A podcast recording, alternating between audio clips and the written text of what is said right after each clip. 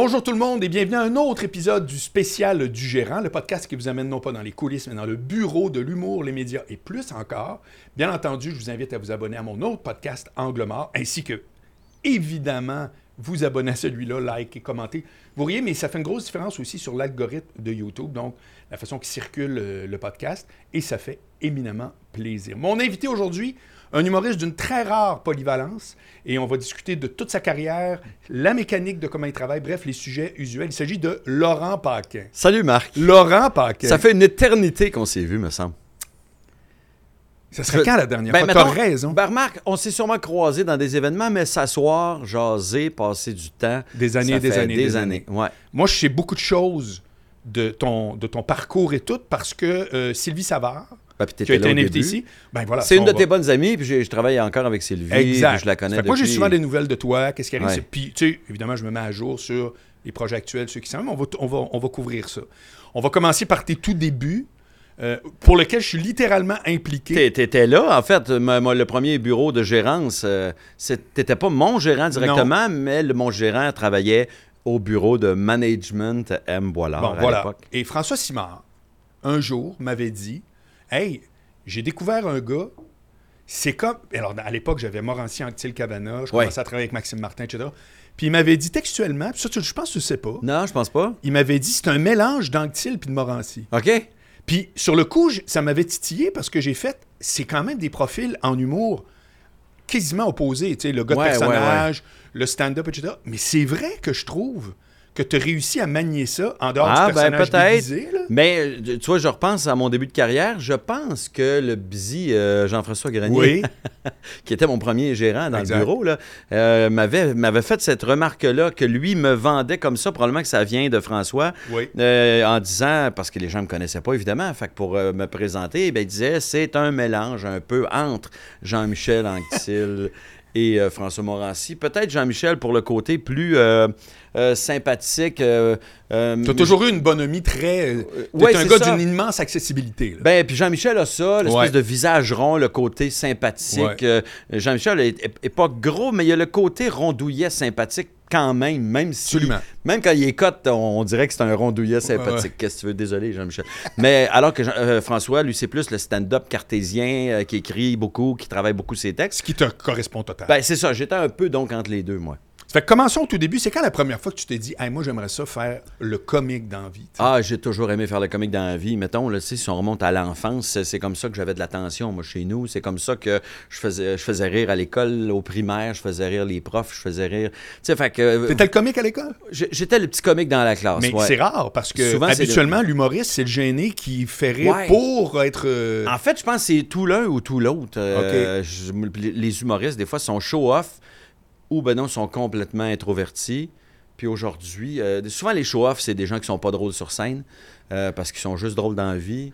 Ou- vrai, ou, ils sont show-off, souvent, c'est parce qu'ils pensent qu'ils sont drôles. Oui, oui. fait que ça fait pas nécessairement des bons humoristes. Mais oui, moi, j'aimais faire rire à l'école tout le temps. Puis, mettons, vouloir faire rire professionnellement, c'est comme si j'y pensais jamais vraiment. Ça m'est arrivé une fois plus sérieusement, puis j'avais fait les auditions juste pour rire. À l'époque, je rêvais de faire ça dans la vie, J'avais fait les auditions juste pour rire, genre trois fois. Où Quatre- ça? quatre fois. Où Euh, la, première fois, c'était à Sherbrooke, dans un bar. J'avais 16 ans, j'avais même pas le droit d'être là. aïe, aïe. La deuxième fois, j'avais 17 ans, encore dans un bar. Euh, la troisième fois, je l'avais faite euh, encore dans un bar à 18-19 ans. J'avais gagné en régional. Je m'étais rendu à la finale à Montréal. C'était l'année où Martin Petit avait gagné. Puis euh, je l'ai refaite plus tard quand j'étais à Jonquière. J'étais à ce moment-là en duo avec un gars que tu connais, Sylvain Bouchard. Ben, Qui, avec qui je travaille encore au quotidien. travailles, ben c'est ça. Ben donc, ça a été mon grand, grand chum au Ouais. cégep. On a fait de l'humour ensemble. Moi, moi, moi je pensais. Il en parle souvent. Il en parle souvent. Ben, c'est des bons souvenirs. Ouais. c'est, tu sais, Sylvain, moi, j'ai pensé qu'on ferait ça ensemble dans la vie. Moi, je pensais qu'on était un duo, là. Ouais, sauf que quand il a fallu euh, quitter à Montréal, moi, je me suis trouvé un logement de, de, de, de marde dans un coin euh, pauvre de Montréal, là, avec des, j'avais des fenêtres pétées dans mon logement. Tu sais, tu vois le genre un peu. Puis Sylvain, qui était supposé venir me rejoindre à Montréal, il a choqué un peu. Je pense que mon logement, il a fait un peu peur. Puis lui, il avait plus d'avenir que moi en radio. Il y avait des offres. Il était journaliste au Saguenay. Puis euh, je pense que. si- Il était sur une traque. là. Je pense qu'il a opté pour la sécurité. Puis c'est un choix qui se défend tout à fait. là, Ben tu sais, oui. je, je, je juge pas ça. Moi, j'étais juste un petit peu plus inconscient. Je me, j'avais me foutais pas mal d'être pauvre puis de. de de- T'as quel âge à ce Je moment-là? me foutais de l'insécurité. À ce moment-là, je, je devais avoir euh, 19 ans, 20 ans, OK. je sais pas. Je suis rentré à l'école de l'humour euh, pendant que je faisais les auditions juste pour rire euh, à- à- au Saguenay avec Sylvain d'ailleurs. On faisait un duo. Puis la fille qui animait, c'est Carole Dion. Oui, je me souviens très bien de Carole Dion. Carole Dion. Qui avait été, si je me trompe pas, sur la tournée Juste pour rire avec Ouais. Morancy et Anctil. Ah, ben ça se Juste peut. avant, moi, qu'on Je sais commence à qu'elle faisait travailler beaucoup de spectacles avec Daniel Leblanc. Oui, Donc, absolument. Carole Dion, Daniel Leblanc, des gens qu'on voit un peu moins, mais qui étaient très drôles, qui avaient beaucoup de, de, de- de beau matériel. Mais c'était l'époque où les personnages étaient plus populaires. Ouais. Puis à un moment donné, ça a viré stand-up. Daniel Leblanc faisait des imitations. Il imitait Dominique Man, Michel. Daniel Leblanc, là? Il imitait Ouais, Dominique Michel à la perfection. Tu sais là. que c'est encore aujourd'hui, si tu demandes à ma mère de 92 ans, tu sais, nomme-moi quelques-uns, puis si je, je dis Daniel Leblanc, elle braille déjà. Ah ouais, ok. Son numéro de la cigarette. Ouais, ouais, ouais. Le gars qui disait, moi, je suis heureux? Ouais, ouais, il dit, je me mords les doigts quand je mange du craft dinner, ben j'ai tellement les doigts jaunes.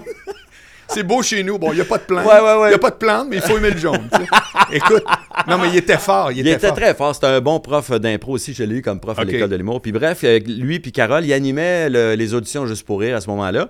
Puis après le show, moi, je faisais un personnage euh, à ce moment-là. Puis Carole Dion m'avait dit T'as-tu pensé à faire l'école de l'humour?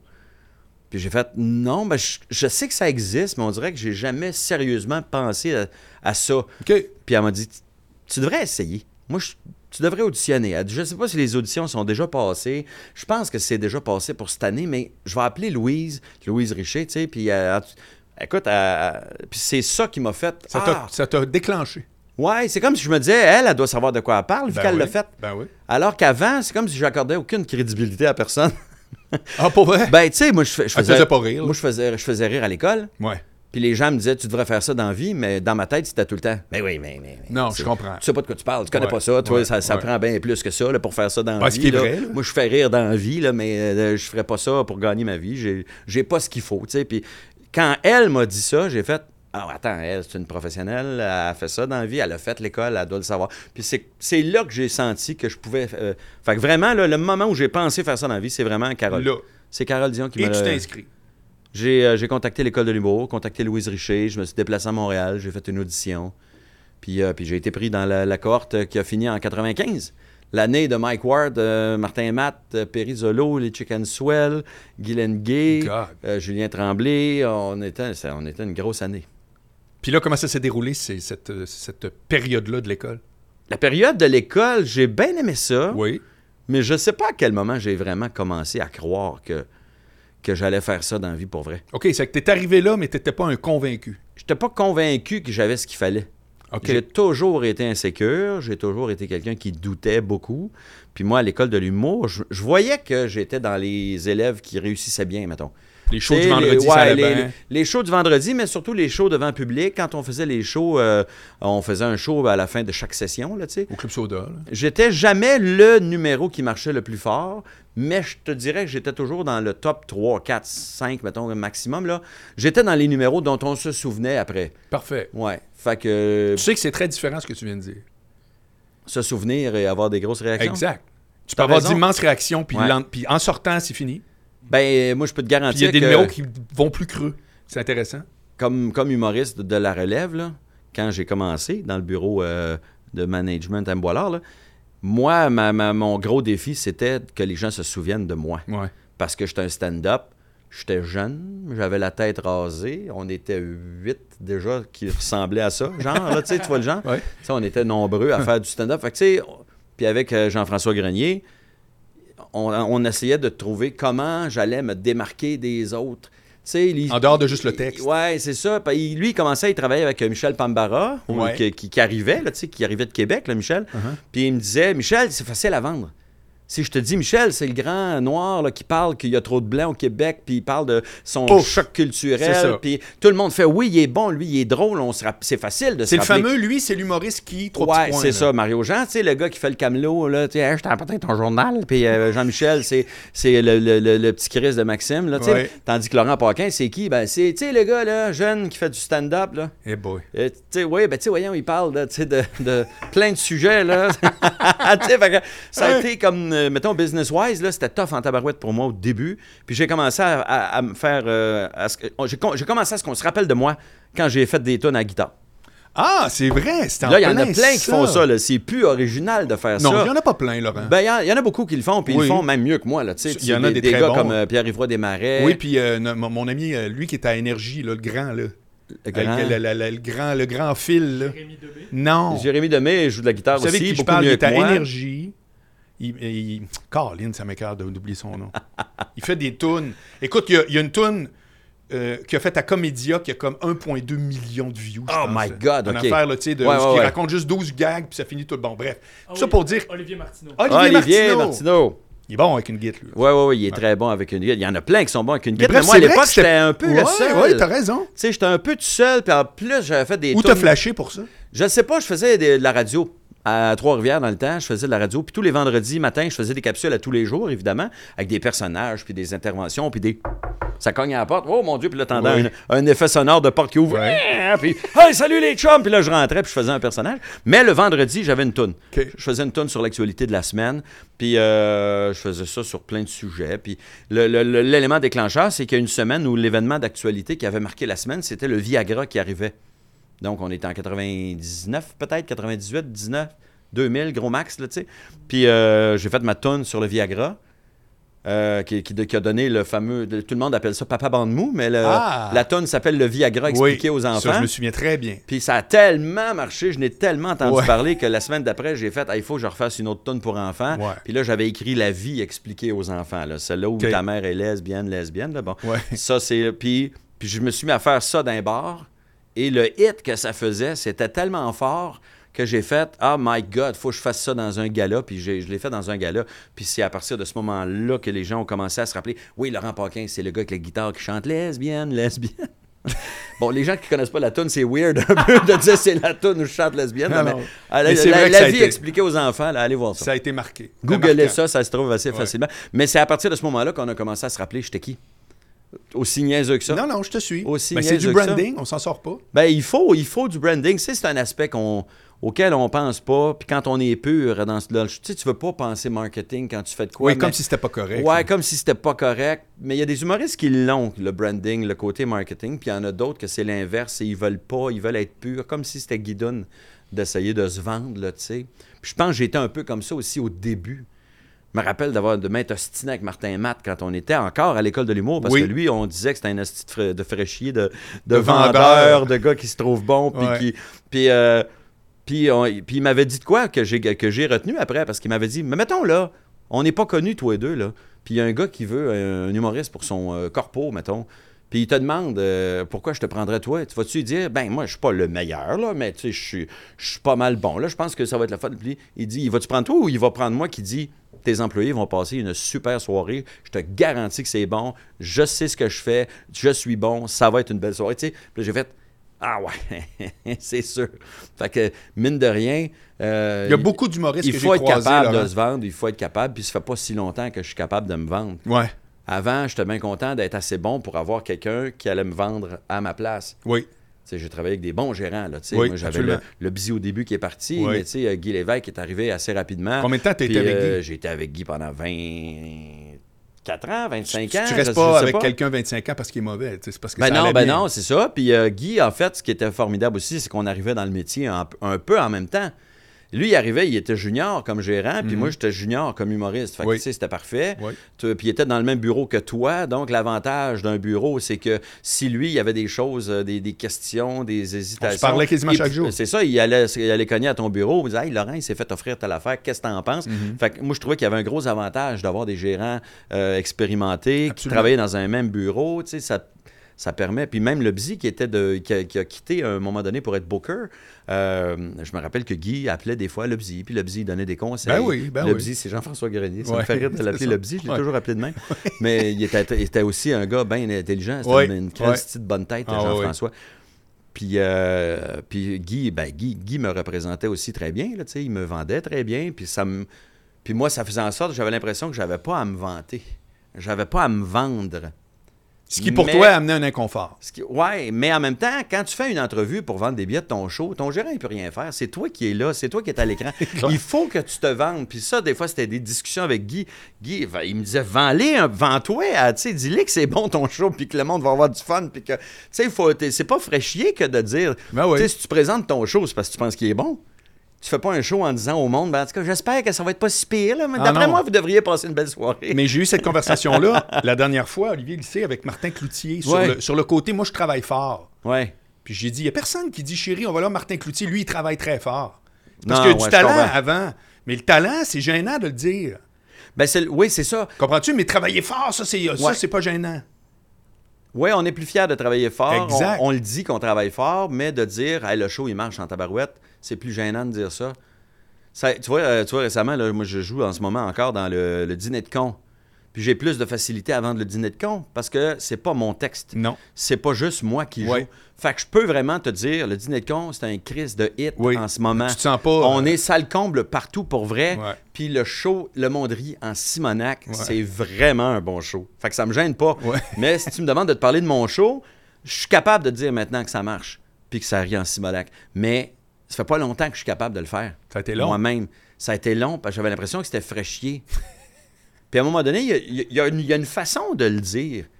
Tu sais, il, il y a une façon de dire les choses. Tu sais, je dis pas que je suis le meilleur, puis il n'y en a aucun qui m'arrive à achever. Là. Je fais juste dire, pour vrai, mon show, en ce moment, tu vois, mettons, je vais te dire, c'est le show que j'ai le plus de gags au pied carré. C'est le show où j'ai le plus de rire dans mon show au pied carré Que tu as fait de, toute ma carrière. Ouais. Puis je pense aussi que c'est le meilleur show d'un point de vue contenu, d'un point de vue intelligence, d'un point de vue structure des textes, puis de, de ce que j'ai envie de dire au monde. Je pense que c'est le show où je suis le plus mature, le plus Ouais. intelligent, le plus structuré. Fait que c'est, je suis capable de dire ça aujourd'hui. Mhm.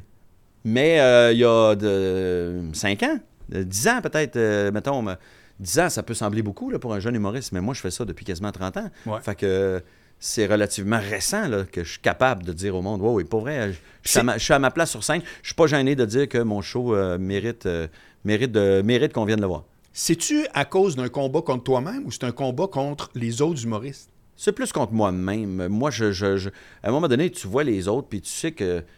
Ma- Ma- Martin Matt, moi, je me suis pogné avec lui souvent à l'école de l'humour, mais ce qu'il m'avait dit, là, la fois où on Ouais. avait parlé là, Ouais. de ça, ça m'avait marqué. Ça a pris du temps avant que je l'applique dans ma vie, là. Uh-huh. mais c'est pas grave. Ça m'a quand même marqué.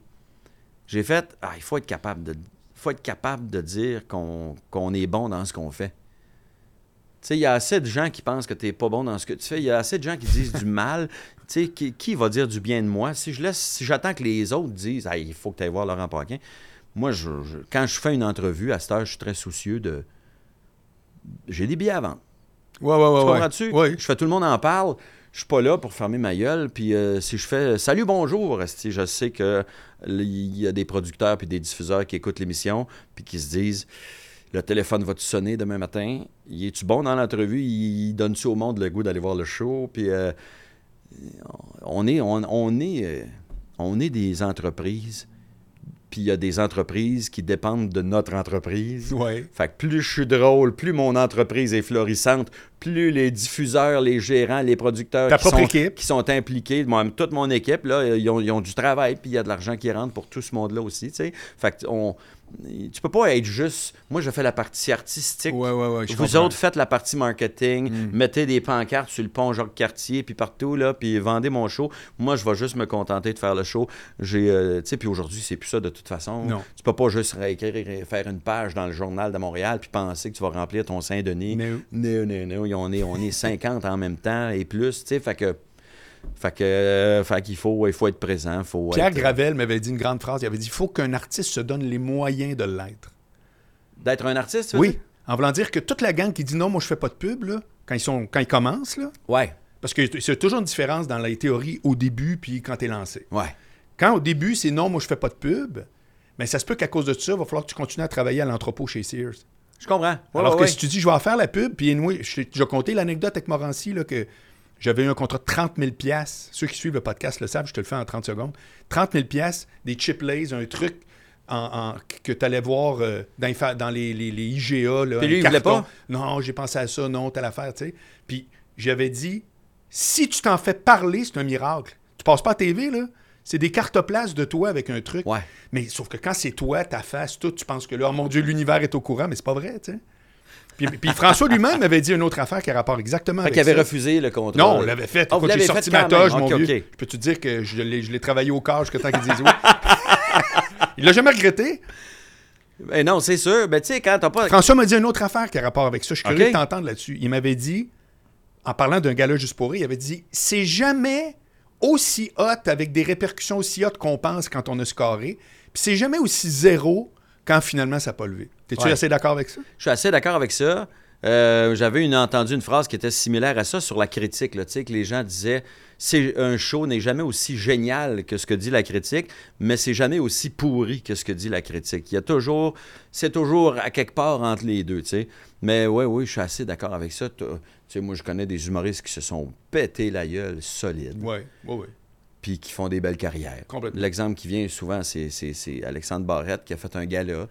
Puis euh, c'est en début de carrière, il s'était pété la gueule, tu sais, genre pas de rire. Puis euh, Jean- Jean-François Mercier, il y a eu un blanc de mémoire dans un gala, hommage à Yvon Deschamps en plus. Puis lui, dans sa tête, c'était le pire moment de sa carrière. Là, on, qui s'en- on s'en souvient on s'en souvient, puis là, c'est plate peut-être pour ces deux humoristes-là, parce que je viens de nommer quelque chose qu'ils aimeraient peut-être qu'on oublie, mais...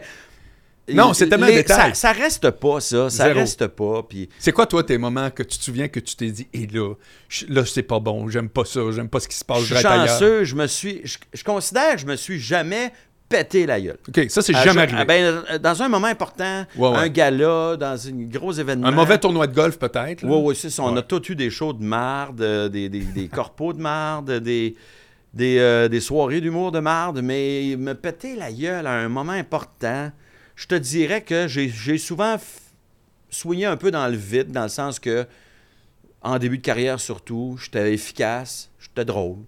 On se rappelait de moi un petit peu, là, où je faisais rire, mais je restais pas dans la mémoire des gens longtemps. J'étais juste un, un bon humoriste. euh, on le revoyait, on, on me revoyait l'année d'après, puis on faisait Oui, il me semble que je l'ai déjà vu. Là. Ah oui, il est pas pire, lui. Ah oui, oui, il est bon, lui. Mais tu sais, c'est pas plus que ça. Je te suis. Fait que je te dirais, j'ai eu plus des coups d'épée dans l'eau, mettons, Ouais, que, des, flops. que là. des flops totales, Je te- là, ok. où, où aucun rire, puis on Ouais, est ouais, mal à l'aise. Pour moi, c'est jamais arrivé. J'ai même toujours eu pas mal des bonnes réactions, tu sais. Mais je me démarquais pas. J'étais un humoriste euh, qui ressemblait à Jusqu'à plein temps que la d'autres. guitare arrive. Jusqu'à temps que la guitare arrive, mais aussi jusqu'à temps que je commence à animer des galas juste pour rire. Ah. Quand j'ai commencé à animer des Que T'en as galas, fait combien au total? j'ai animé euh, 18 galas juste pour rire. Hey, God, non, Deux- mais le record du monde. Puis là, ça fait deux, deux années que j'anime à Comédia. Fait que là, Ouais. moi, je calcule, ça fait 20 ans que j'anime un gala d'humour. C'est à- incroyable. par été. Non, mais sérieux, qui te bat? Personne. Personne. Oui, José avec la 10 qui est rendu à 18, là. Je crois. Ou il va faire son 18e, là. Mais. euh, C'est-tu le même défi aujourd'hui? C'est différent. Ouais. C'est différent parce que il faut. Là, je- je- j'ai comme une autre pression de. Faut pas que je fasse l'année de pilule? trop. Tu, tu veux une pilule? Tu viens, tu dis, t'as dit, j'ai comme une haute pression. Une, non? OK. une autre pression. Ah, OK. Mais c'est d'être encore bon, d'être encore efficace, de justifier qu'on m'en- qu'on m'engage encore. On est dans cette ère où le- le- les, les nouveaux sont crissement plus nombreux que les, euh, les vieux. Puis dans bien des cas, il y a bien des nouveaux qui sont bien meilleurs que bien des vieux aussi. sont très bons. On va se le dire. là. il y a Ouais, beaucoup de très, très, très bons Ouais, jeunes humoristes. Fait que, tu sais, pour qu'on donne la job à un vieux, faut que le vieux prouve que non, non, mais vous- je mérite encore d'être là. Fait que moi, moi tu vois, là, j'ai animé mes, mes- mes dernières années à Juste pour rire, puis mes, mes premières années à Comédia, donc mes 4-5 dernières années de gala, je considère que c'est mes meilleurs. Pour vrai? Sur les 20 ans que j'ai animé, là, je considère que, tu vois, le dernier gala que j'ai animé à Juste pour rire, euh, c- je pense que c'est un des mes, deux- mes numéros de stand-up d'ouverture. Ouais. Je pense que c'est dans les meilleurs numéros de stand-up que j'ai écrit à Juste pour rire. Puis euh, l'année passée, puis à Comédia cette année, je pense encore. Tu sais, je, sais, j'ai pas l'impression d'avoir décliné, j'ai pas l'impression de me répéter, mais c'est parce qu'à chaque année, je me dis, le vieux, il faut qu'il montre qu'il est encore euh, là pour une raison. Tu sais, que je suis pas. euh, je suis pas là euh, juste parce que Tu connais le parce gars, que je suis là. établi puis je, Ouais. je suis pas grand chum avec Sylvain Parent. Bédard, tu sais, il est juste content, il pense que je fais une bonne job puis à chaque année mon but à moi c'est qu'ils se disent Chris, j'ai-tu bien fait de l'engager Je lui? suis. parce qu'à chaque année ces gars-là ça marche puis ça vend bien aussi, tu sais, en toute euh, fausse modestie là, je, je vends bien, mon gars-là c'est très très bien vendu cette année, Ce qui n'est pas rien quand, quand ce qui a pas rien quand on sait, là, les gens le savent, des- ou, ou pas, mais tu sais, les gars-là, dans les dernières années, il y a eu comme un, le contraire de l'engouement. Je sais pas comment appeler ça. là, Ouais, mais une euh, désaffection. une désaffection euh, progressive, disons, pour les galas. Ouais. là, la formule, peut-être, euh, les gens ont l'impression que ça donne plus grand-chose d'aller voir un gala quand il y a tellement d'offres partout Hmm. à la TV, puis euh,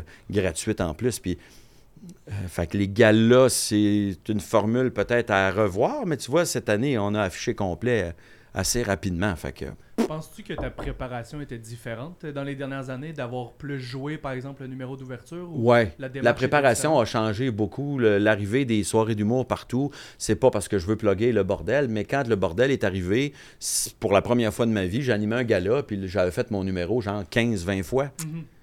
Parce que c'était mon nouveau matériel. Ben fait oui. qu'à chaque fois que j'allais au bordel, je le jouais là. Puis s'il y avait une autre soirée ailleurs, à cette heure, je vais roder, euh, je vais roder au terminal, je vais roder au brouhaha, je vais roder toutes les places où il y a des soirées d'humour. euh, je rode mon numéro. Cette année, ça a été un peu exceptionnel parce que je rodais mon one-man show, puis j'avais le dîner de con qui embarquait, fait que j'ai eu un peu moins d'occasion de roder, mais aussitôt que j'en avais une, je sautais dessus. Fait que je suis arrivé sur scène avec euh, des- un numéro que j'avais déjà fait pas loin d'une dizaine de fois Mais t'as-tu autant besoin de rodage qu'avant? Je pense que j'en prends plus qu'a- qu'avant. Mais je pense qu'avant, j'aurais dû en faire plus. Mais à l'époque, ça fonctionnait pas de la même manière. Je pense qu'on était plus euh, sloppy aussi. Euh, tu faisais ton je faisais mon numéro une fois, mettons, à la Valkyrie, qui était un événement de rodage pour les galas. là, Oui. Bon, ben, je faisais mon numéro là une fois, puis on regardait, OK, ça, ça marche pas, ça, ça marche. On, on- on faisait des coupures, puis on remaniait, puis après ça, on le faisait au gala. Puis les galas, avant aussi, on le faisait deux fois. Fait que tu faisais le gala une première fois, qui devenait un peu le rodage de la deuxième fois, puis la deuxième fois était captée pour la télé. Là, il n'y a, plus de première fois puis deuxième fois. Il faut que tu sois bon au, moment, parce que là, tu as une captation, puis c'est tout. Mais euh, je- je- peut-être j'ai moins besoin de rodage, dans le sens que je suis plus efficace maintenant. Parce que, euh, parce que je, je suis meilleur qu'avant. Ton numéro des textos, c'était quand ça? Le numéro qui est. Ah, ben, c'est un numéro qui a été publié, publié il n'y a pas si longtemps sur les médias sociaux. Ça, c'est il y a deux, trois, quatre. J'animais encore à Juste pour rire, mais je pense que c'était euh, il y a trois ans, peut-être quatre ans. Je l'ai écouté euh, la semaine passée. Ouais. Puis, tu as une mécanique d'écriture qui est, qui est très, très square. Qu'est-ce que tu entends par square? C'est-à-dire que il y a vraiment une grille. Tu sais, on- c'est pas un gars qui raconte quelque chose. Je raconte pas beaucoup. Je suis pas un raconteur. C'est ça. Ça fait que ça rentre comme. Est-ce que ça, c'est un réflexe que tu as développé? Tu t'es dit ça, ça marche, ça me convient il y a très longtemps? Ou selon l'occasion, tu vas écrire d'une façon qui est différente de l'autre? J'ai une façon d'écrire qui, ressemble, qui se ressemble pas mal. Je, raconte un peu, je le fais pas de temps encore. Quand j'ai commencé, je me voyais pas du tout raconteur parce que je croyais pas en, en moi assez. Je me disais, moi, il faut que j'aie des jokes. Puis, quelqu'un qui fait une joke une après l'autre, c'est le contraire d'un raconteur. Le raconteur, il te raconte une histoire, puis c'est drôle tout le long, mais c'est pas des liners. C'est une ouais. histoire. Des fois, c'est vraiment arrivé. Des fois, c'est un petit peu bullshit, mais c'est pas grave. Puis t'arrives à la fin, puis il y a un punch final, puis il... Mais moi, j'avais pas ça. Moi, j'avais pas assez confiance. Et je me dis, voyons, c'est pas drôle, ça. Il y a pas de joke là-dedans, tu sais. Moi, Jean-Marc Parent, je, je, je, je comprenais pas comment il faisait, tu sais. Michel Barrette, même affaire. C'était pas... Fait que je- je- j'admirais ça, mais je me voyais pas faire ça. Je te suis. Fait que j'étais un gars qu'il fallait qu'il fallait que j'ai des lignes, il fallait que j'ai du texte. Puis je, pensais que j'étais pas bon raconteur. Puis j'ai commencé à raconter un petit peu plus. Fait que je suis square, euh, oui, parce que j'écris euh, euh, j'écris ce que je dis comme je vais le dire, puis je, le- je le dis comme je l'ai écrit après. C'est peut-être drôle à dire là, de même, là, mais ouais. ce qui est, le, le- le pire défaut d'un humoriste, c'est quand on sent qu'il y a un texte. Exact. Fait qu'il faut qu'on ait l'impression que tout te Ouais, pop ouais. dans la tête au fur et à mesure, même si c'est tout écrit. Mm. Fait que moi, quand je l'écris, je me dis comment je, comment je le dis? Là, je le dis à haute voix, puis je le tape après pour que ça soit que ça sonne dit. Puis après ça, je le dis, puis je sais que ça bouge plus, là, jamais. Là. C'est que toi, il y a très peu de différence entre quand tu le conçois puis quand il sort. Euh, il y a assez peu de différence. C'est-à-dire que tu vas tweaker, encore là, là, mais- aujourd'hui, je me permets des fois de, de bifurquer euh, dans mon texte parce que des fois, je trouve le bon wording en le faisant devant du monde. Tu sais, les premières fois que tu fais ton texte, tu le maîtrises pas par cœur, hein? Fait que tu y vas euh, de mémoire, là. Tu as tes cues des fois sur un petit carton ou un- moi j'ai mon petit cahier avec mes, mes- mes mots-clés, là, tu sais. Fait que je me rappelle pas du wording exact. Puis des fois, je trouve mon wording live en le faisant devant des gens. Je te suis. Puis c'est bien meilleur de même. Fait que là, après ça, il faut que je me rappelle de comment je l'ai dit. Puis là, après ça, je l'écris, tu sais. Mais tu sais, quand on, quand on disait euh, Square, je pense qu'il y, y a le côté. euh, J'accorde beaucoup d'importance à l'efficacité Absolument. Abs- j'ai, euh, Moi, je te parle comme un Moins- gars qui l'a décortiqué. Je te moins comme- qu'aujourd'hui, là. Parce que Euh, c'était. D'abord, c'était extrêmement drôle. Ouais. C'était c'était en partant. C'est un bon numéro. J'étais j'étais bien fier de Oui. ce numéro-là. Euh, mais j'écris beaucoup à- avec un souci de mettre le moins de mots possible pour dire le plus d'affaires possible. Ah. Fait que je suis bien, bien, bien préoccupé par couper des affaires. Une phrase inutile, un mot inutile. Je suis bien, bien, bien. euh, tu sais, je me dis, moi, il faut que je me démarque d'une certaine façon. Tu sais, je pense avoir trouvé mon style de stand-up. C'est du Laurent Paquin. Tu sais, je fais pas du Morancy, je fais pas du Maxime Martin, je fais pas du Martin Matt, je fais du Laurent Paquin. Mais c'est quoi du Laurent Paquin aujourd'hui, en 2023? Ben, je trouve que depuis, depuis que j'ai fait mon show euh, Déplaire, là, Laurent Paquin, c'est un style qui est très, très dense. Je coupe tout ce que je peux couper. Ça, Ok. J'ai plus de gêne, moi, j'ai plus de pudeur. je coupe. J'ai plus d'orgueil. Là. Cette joke Ouais, ouais, elle marche ouais. pas. Calisse-moi ça C'est pas vrai. que Le fameux, quand on commence. euh, Non, mais moi, je l'aime, 20 celle-là. Ouais, puis je prends 20 minutes. C'est 7 minutes, mais je prends 20 minutes. Enfin, j'ai le stage. Là. C'est plus là. là. Ouais, il y a ça. Ça, c'est plus là. Ça, c'est zéro là. Puis c'est le, le- le- le défaut que je vois le plus souvent chez d'autres que je me dis, ah, ça, t'aurais pu couper ça. Ah, que ça, c'est inutile, ça? Je te Hey, man, ta prémisse, t'as répété trois fois la même affaire. Ouais. C'est parce que Ouais. l'humoriste dit jamais le texte de la même façon Mm. parce qu'il l'a peut-être jamais écrit. Fait qu'à chaque soir, c'est différent. Fait qu'un soir, ça marche au bout. Le lendemain, il se pète la gueule. Puis tu fais comment ça fait que tu te pètes la gueule un soir? Mais hier, c'était super bon. Ça a marché au bout. Moi, euh, je, je- je me questionne beaucoup là-dessus. Puis euh, j'ai- j'essaye d'avoir le moins de mots inutiles Mm. possible. Je parle pas de. Je dis pas qu'il faut absolument que ça soit drôle. Je dis, le je suis pas dans le rire à tout prix, mais s'il y a une phrase qui est dans le show, c'est parce que j'ai jugé qu'elle méritait d'être là. Sinon, elle serait pas là. Ça m'a marqué, j'ai vu les premiers balbutiements du rodage il y a déjà un petit bout de temps. Ouais, ouais, j'ai été beaucoup au bordel avec ça. Hein? Ouais, puis tu sais, des fois, des transitions, c'est un silence avant de recommencer une nouvelle idée. Là, tu perds même pas de temps de deux observations à trouver un lien absolument. Fais- Non, parce que des fois, le lien, on, on se fend le cul à chercher des liens Exact. qui sont pas si utiles. Tu sais, t'as pas besoin de justifier que tu parles d'autre chose. Tu sais, tout d'un coup, dans la vie, on fait ça.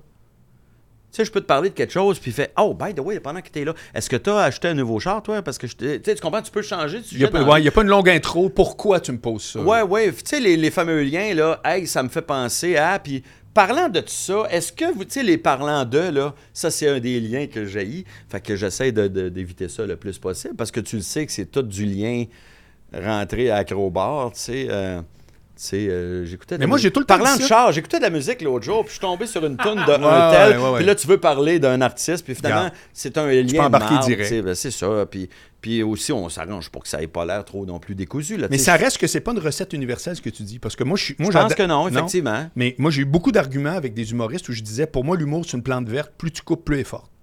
C'est ce que je pense aussi. Mais moi. beaucoup sont pas d'accord. Ah oui, ok. Non, non, moi, Ouais. moi, je suis obsédé Comme par quoi, le fait de euh, couper. ouais. Je suis obsédé par Je pense que c'est un travail de publicitaire. Couper des pages, couper des paragraphes. Un numéro qui ralentit le show, qui mange la marde, on le jette, puis on, on- on va en écrire d'autres, des numéros. ouais, Mais tu sais, plus t'es jeune, plus t'es attaché à ton gag. Ah, moi, j'avais... Très bien dit. Hey, écoute, moi, là, Écoute. début de carrière, mes premières armes en stand-up, là, tu sais, j'ai écrit un gag, puis là, on me dit, ah, il ressemble beaucoup à un gag d'une telle, tu sais. Puis là, je fais... Ah Oh, ouais, mais là, je l'aime, ce gag-là. J'ai- J'ai souvent une clap quand je le fais. C'est une joke à clap, là, tu sais. Puis là, ah, comme si, comme si j'allais pas en chier 20 Non. d'autres des, Ouais. des- jokes ouais. à clap, tu sais. À un moment donné, ben, tu sais, au début, tu sais ça, t'es attaché à ton. Ouais. Puis plus tu vieillis, plus tu t'en sacs un peu. Puis euh, tu fais, mais je jette rien non plus, tu sais. C'est-à-dire que je me dis, ben, il servira peut-être. euh, tu sais, j'ai animé des galas, moi, avec un numéro que j'avais tassé de mon show parce qu'il était pas assez bon encore. Puis quand je suis venu pour animer un gala, j'ai repigé ce numéro-là, puis j'ai fait Ah, là, j'ai le, bon- le bon angle. C'est ça. fait ça veut pas dire de jeter tout. là. Non, non, non, non. Tu jettes ça pour l'instant, mais tu sais, euh, relis ton texte. Quand tu dis deux fois la même affaire, ben coupe une des deux fois, tu sais. Mais en même temps, c'est peut-être pas obligé. Tu sais, je dis ça, ça- moi, je Non, fonctionne c'est ta de même. méthode. C'est ce, que- qui fait mon style Ben aussi. voilà. tu sais. Tu vas voir un humoriste qui, lui, va prendre plus de temps, il va réfléchir, il va faire des longs silences. C'est un choix, puis ça peut être hilarant. tu sais. Absolument. Le meilleur exemple, pour moi, c'est Simon Gouache. S'il y a un gars qui utilise bien les silences, Ouais. Euh, c'est lui, là, Ouais. tu sais. Puis tu diras pas son show, il est plate. Je l'ai vu, c'est très bon. C'est à moitié drôle. Non, non, non, c'est drôle en esti, Ouais. là. Tu sais, il est bon, Simon, mais son beat est complètement à l'opposé du mien, tu vois. Je, serais, je serais vraiment mal pris de me dire, Hey, je dois faire un numéro euh, hommage à Simon Gouache, mettons, là, je, dois imiter Simon Gouache, là. Hey, Chris, tu comment on écrit? Comment on écrit comme Simon Gouache? je, le je le saurais pas. Moi, mon écriture est dense. Mon écriture, à moi, c'est ça. J'utilise beaucoup ce mot-là. C'est dense, c'est compact. Je... je... Avec qui t'écris? J'écris en, en partant toujours tout seul, puis après ça, au début. Ouais, toujours. J'ai la majeure partie de mon show, je l'écris tout seul au début, puis après ça, je vais chercher des, des chums. Sylvain Larocque, encore. Euh, Stéphane Poirier, euh, que j'ai connu beaucoup à cause des galas Juste pour rire. À un moment donné, il travaillait à Juste pour Ben rire. oui, ben oui. Il était auteur maison pour les galas. Fait qu'il travaillait. Je le connaissais pas tant, mais il avait écrit dans mes galas. Il m'avait écrit des jokes. Il très moi- bon, d'ailleurs, très efficace. C'est ça, c'est un très bon auteur, très efficace. Puis, euh, tu vois, là, mon show en ce moment, j'écris euh, avec ces deux gars-là. OK. C'est euh, c'est moi et Simon, ben, pas Simon, Sylvain Larocque et, et Stéphane Poirier. OK. Quand je regarde tes numéros, puis depuis le jour 1, je trouve tout le temps que tu es très, très, très actuel. J'essaye, ouais. mais ouais, oui, ouais. mais t'as pas, t'as pas le. C'est pas ton brand, c'est pas ton look. C'est pas genre, on se dit pas, ah, regarde le gars là-bas, Laurent Paquin, il va faire un éditorial Ouais. dans le devoir, là, tu sais. Comprends-tu? Parce que t'as la bonhomie de l'humoriste, que le fameux, tu sais, genre, le gars sympathique, tout ce qui est une grande qualité, qui va défaut. parler de, de sa blonde, puis de sa maison, puis oui, de son terrain, voilà. puis de c'est quoi aller chez Costco, Mais- puis euh, ouais. C'est où que tu restes très actuel? Parce que c'est flagrant dans tes affaires. C'est peut-être euh, le manque de confiance en moi aussi qui a été, qui a été mon qui m'a marqué longtemps. Moi, j'ai été longtemps à penser que je n'étais pas intéressant aussi. Fait que parler de ma vie, j'ai pas spontanément envie de faire ça. Tu sais, tu comprends? Fait que euh, c'est peut-être ça qui m'a aidé. Ça a fait que j'ai parlé du monde. Puis, euh, puis, j'aime ça aussi, avoir un, côté euh, chialeux, puis critique. Puis j'aime ça penser que, que j'aborde des thèmes euh, qui sont pas tout le temps faciles. Tu sais, quand j'animais des galas, moi j'aimais ça que mon gala ait des thèmes comme la mort, le burner, la dépression. Euh, j'ai fait un, un gala sur le thème de la fin du monde. Puis euh, tu vois, cette année, j'ai parlé de la nostalgie, comme quoi j'haïssais la nostalgie. J'ai fait un numéro sur la grossophobie l'année passée. Euh, je trouvais que c'était des bons thèmes. Tu sais, un côté éditorialiste. ça peut être plus léger. J'ai fait un numéro sur le small talk pour dire que moi, j'aime ça, le small talk. Parce que, Chris, c'est la seule affaire qui nous reste, qui prouve qu'on est encore capable de vivre en société avec du monde, puis être capable d'avoir des relations courtoises avec du monde qu'on connaît pas. Tu sais, hein, tu parles de quoi avec un... Tu vas-tu parler de météo avec un inconnu? Mais ben, Chris, qu'est-ce que tu, peux, qu'est-ce que tu veux parler avec un, un inconnu? Fait que tu as le choix. Tu parles de météo avec l'inconnu ou tu parles pas à l'inconnu? Ouais. Fait que s- moi, je considère qu'on doit être encore capable de jaser avec le monde. Fait que c'est un numéro que pas si euh, impliqué socialement. non, non, non, mais C'était plus il y léger a une comme volonté. thème. Mais il y avait quand même un propos. Il y avait un propos là-dedans, puis je, je trouvais ça le fun d'être un peu à contre-courant là-dedans. tu Parce que je pense qu'un un humoriste, tu dirais, fais-moi un bit sur le small talk, il va t'expliquer que le small talk, c'est de la style de marde, puis que ça. Tu. Ouais, que moi, je- on dit rien. Ouais, puis- puis moi, c'est l'inverse. Ouais. Moi, j'aime ça, le small talk. Moi, une petite madame qui m'arrête à l'épicerie pour me dire, euh, on l'a-tu le beau temps? Mais c'est parce que t'as, t'as-tu fondamentalement un esprit de contradiction dans la vie? Pas nécessairement, mais en humour, j'ai envie d'aller un peu des fois à contre-courant. C'est là que c'est, c'est, c'est là que c'est un peu difficile aujourd'hui. Je ne fais pas partie des humoristes qui disent on peut plus rien dire, mais des fois, je me dis, Colin, c'est tough de, de dire ce qu'on. de- Si maintenant je fais un numéro sur le racisme, ça me tente pas tant que ça de juste dire le racisme, c'est pas Je te gentil. suis, je te suis. Tu comprends? Absolument. J'ai envie de me demander, un, un Haïtien qui vient à Montréal, il est-tu raciste? Ça Ouais, se ouais, peut ouais, que je- ouais. Mais ça sera pas pour dire au monde, hein, voyez, eux autres aussi sont racistes. Non, c'est juste parce que c'est, ça me tente pas de À faire contre-pied, on dit. Ouais. Tu sais, je fais un, numé- je fais un numéro sur la grossophobie. Bon, ben, c'est sûr qu'au début, c'est en mon point de vue, je disais, euh, mon opinion sur la grossophobie, c'est calisser la paix aux gros qui s'acceptent. C'est tough de s'accepter soi-même. Le sais-tu comment c'est tough? C'est la fille qui, qui- qui a essayé de maigrir toute sa vie, puis qu'un jour a dit Hey, garde, je vais m'accepter moi-même, puis être heureuse maintenant. Chris, c'est lui la paix. Mhm. Mais j'avais envie d'arriver après puis dire By the way, crisser la paix aux gros qui ne s'acceptent pas aussi. Parce que quand tu dis que tu veux maigrir, il y a toujours un esti de fatigant qui va dire Ah ouais, quel message tu envoies aux jeunes qu'il faut absolument être mince pour être heureux. Tu sais, puis je me dis Hey, crisse-moi la paix. Moi, si je veux maigrir, c'est de mes calices d'affaires. Tu comprends-tu? Je sais que tu trouves. Le seul monde, tu sais que tu beaucoup dans ton podcast? Jamais. Euh, jamais. je, suis le, je suis le premier. Je viens de, de, de, de- de taper à trail pour les prochains sacreux. Mais tu sais, tu comprends? Oui. C'était ça mon argument. C'est, hey, crissez-moi la paix. Moi, je vais maigrir si je veux maigrir. Si j'ai envie de dire que je suis pas bien gros, je vais le dire que je suis pas bien gros. Crissez-moi la paix. Les Ouais. deux bords. Ouais. Si, si- comprends? intéressant. Si je veux être gros, si je m'en calisse d'être gros, c'est pas de tes affaires. Puis si je veux perdre du poids, c'est pas de tes affaires non plus. Mais ça, c'est comme moins politiquement correct. Absolument. Tu comprends-tu? Fait que c'est tough d'aller dans ces, dans ces zones-là aujourd'hui parce qu'on peut facilement te, te- te- essayer de te coincer ou de, de te faire dire des affaires que tu dis pas. Sais, c'est facile de dire à quelqu'un, oh, t'as dit ça, donc tu penses telle affaire, puis là, tu fais, Oh, non, non, non, non.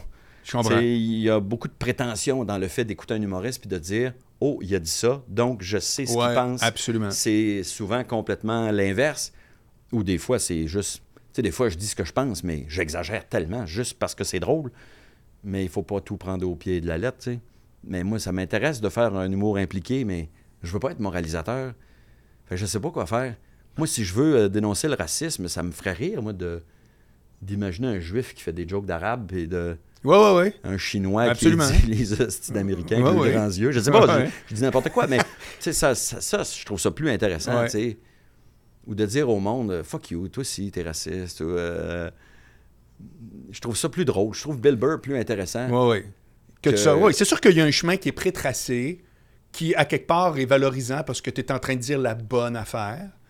Puis il y a un chemin où, qui est beaucoup plus audacieux, où est-ce qu'à quelque part, les jokes viennent du fait que, à quelque part, tu es volontairement en dehors de ce chemin-là. tu sais. Mettons à l'époque où c'était la mode de faire des jokes sur Jean Charest, Ouais, j'en ai fait, tu sais. ouais. Puis, euh, puis je dis pas que je renie ces jokes-là, mais c'est, tu peux pas dire que c'est super audacieux. De, Zéro. voyons, Zéro. Comme si rire de Stephen Harper dans le temps. C'est ça, Stephen Harper. Aujourd'hui, tu ris de, de- de Donald Trump. Puis, tu sais, c'est des, c'est des choses assez faciles à faire. Moi, ce que aujourd'hui, mettons, refaire le même numéro, je dirais, euh, vous riez des, des jokes sur Jean Charest, mais ma gang, euh, vous l'avez, vous l'avez quand même élu, là. Vous êtes 2000 dans la salle, vous êtes un échantillon représentatif. Là, il y a 35% de la salle qui a voté Jean Charest. Oui. Fait que vos gueules, euh, je- préférerais aller dans Ce cette chemin-là. direction-là aujourd'hui, probablement. Je comprends. Peut-être que si je voulais dénoncer euh, Poilièvre, euh, mettons, euh, je dirais, ben, euh, au- lieu de juste dire c'est pas gentil de voter Poilièvre, ben, je dirais, euh, vous avez voté pour lui. C'est. Donc, vous êtes d'accord avec telle affaire ou, euh, ou ça vous dérange pas qu'il ait dit ça? là? Tu sais, tu comprends-tu? Euh, ça, serait, ça, ça pourrait être intéressant de confronter le monde. Pas juste dire, ah, lui, il est con, Je ou comprends. lui, lui c'est un crosseur, ou euh, Charest est Mais corrompu, moi, j'ai vu- Stephen j'ai vu- Harper, il, est, il est- il est raciste ou il est d'extrême droite. Tu as dit un mot tantôt, tu as dit moraliser. Ouais. Il n'y a, pas de marché pour un humoriste moralisateur. Ben, il y en a moins qu'avant, mais il y en a moi, J'ai jamais je- vu. J'ai jamais vu. Je, je trouve que certains, euh, puis demande-moi pas des noms, là, mais j'ai vu des humoristes que moi, je disais, il, il fait tout dans le bon sens. Il dit tout qu'est-ce qu'il faut qu'il soit dit. Ouais. Il dit toutes là, les belles choses. Mhm. Il n'y a rien. Tu sais, moi, un jeune humoriste, là, qui fait juste des jokes pour dénoncer le racisme en tapant sur son grand-père qui est raciste. Ouais. La joke, elle peut être écœurante. La, la joke, elle peut être vraiment excellente. Là. Mais j'ai fait une soirée d'humour où j'ai vu trois humoristes dans la même soirée qui avaient un grand-père raciste. Ça se peut, hein, nos grands-pères étaient souvent beaucoup plus racistes que nous autres, mais dans ma tête, ça fait... Ah, c'est comme plus si... euh, Tu, tu dis ce qu'il faut, tu dis ce Voilà. qui est correct, Voilà. tu dis ce qui est bien euh, d'être Moi, je, dit. je trouve que ça manque d'audace. C'est pour ça quand je, je préfère un gars comme Bill Burr, à la limite euh, Dave Chappelle qui dit des affaires épouvantables. Puis après ça, tu fais Chris, je suis pas d'accord, mais je suis curieux d'entendre son argument. Après, Ouais, tout le moins son angle. son angle. Moi, je, tu vois, mettons, euh, Bill Burr, c'est le- l'humoriste en ce moment que je trouve le plus intéressant. Moi, c'est les Paper Tiger. Pour moi, c'est un des meilleurs shows d'humour que j'ai vu. J'ai jamais vu. Euh, j'ai vu ça sur euh, Netflix. Pour vrai, c'est un esti de bon show. Même son dernier, euh, Live at a Red Rock, ou je sais pas trop, là, tu connais. Oui, c'est ça, hein? C'est des Christy de bon show. Puis il y a des fois où je suis pas d'accord avec Bill Burr, ce qu'il dit, sa prémisse. Puis après, je fais, ouais, mais c'est correct, ça.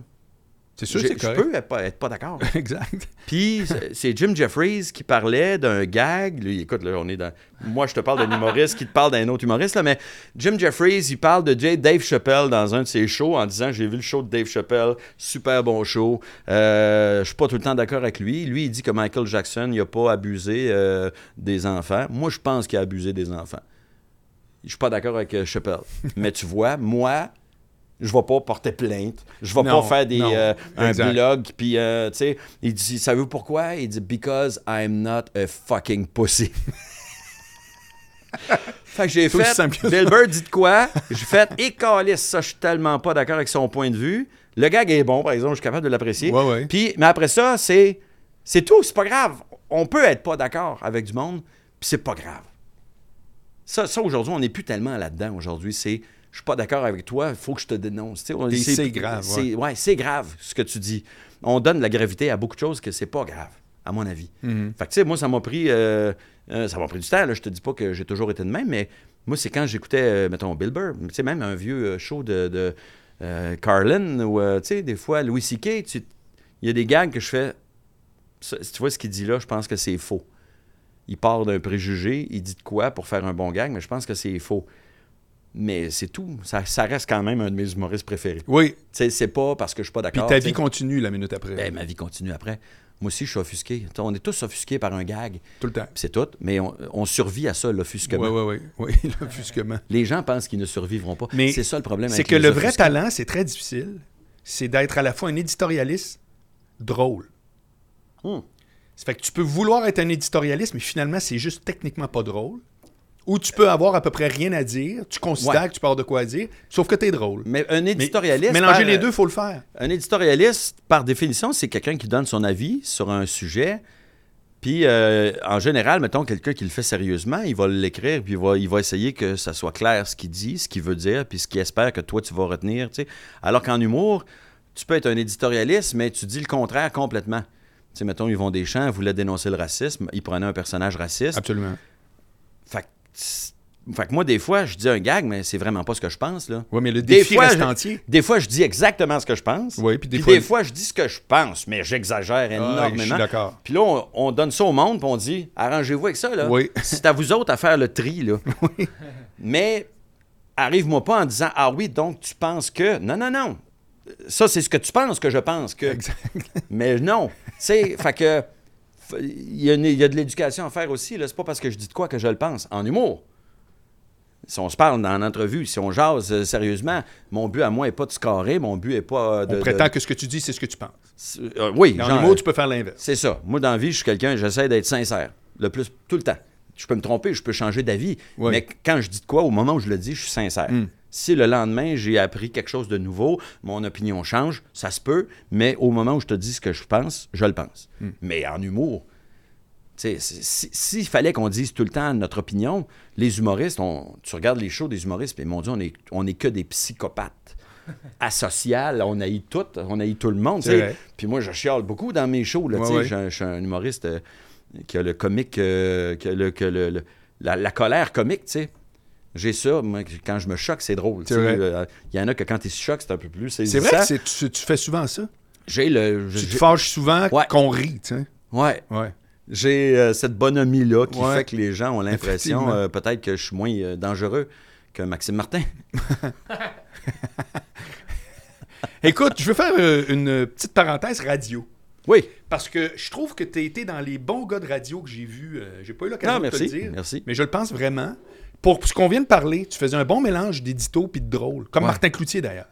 Martin Oui, Cloutier, oui, oui, euh, tout à fait. je trouve vraiment, moi, je le place. euh, J'aime beaucoup ces, ces- ces dualités-là. De, parce que ma prétention est. Martin est meilleur que moi sur certains aspects parce que Martin, c'est un gars plus structuré. Moi, j'étais un- j'étais j'ai été anchorman, mais euh, T'étais plus slack. j'étais plus slack, j'étais plus perdu. Tu sais, j'étais le genre à, à, à plus me rappeler c'est quoi la tune qui s'en vient. Fait que tu sais, je suis en onde puis je dis euh, on s'en va en musique avec euh, c'est quoi la, c'est quoi la tune là? Puis là je- je- je- puis là t'avais le technicien qui me criait Vincent Vallière. OK, c'est Vincent Vallière au 96.9, c'est quoi, tu sais? Puis euh, Mais tu vois, pour moi, c'est pas un critère, ça. ben moi ça me dérangeait pas de faire ça, mais tu sais, je pense que Martin il est plus un gars Oui. à son affaire Oui. pour ces choses-là. Mais c'est sa polyvalence puis la tienne que je souligne. Mais je pense avoir une, une- je pense être une personnalité radio. J'ai jamais pu faire le show que j'aurais voulu à la radio vraiment. Ben, c'est ça que je veux entendre. Parce que je te répète, moi, je trouvais que c'était bon du Laurent Paquin. Puis tout à coup, il est où Laurent Paquin à radio? tu sais? Ben, la radio, avec le temps, m'intéresse moins. OK. Moins que jamais, en fait. Pour Oh. être bien honnête, là, Ouais, euh, ouais. La, la radio m'intéresse plus tellement. parce que. euh, Encore une phrase, puis ça va être ça m'écoeure. Parce qu'à chaque fois. Ouais, là, je descends. Ça m'intéresse moins, de moins en moins, plus tellement, à peu près plus. puis on tombe là, je chie sur la radio. Ouais. Non, non, c'est pas vrai parce que je vais peut-être en refaire aussi, là, tu sais.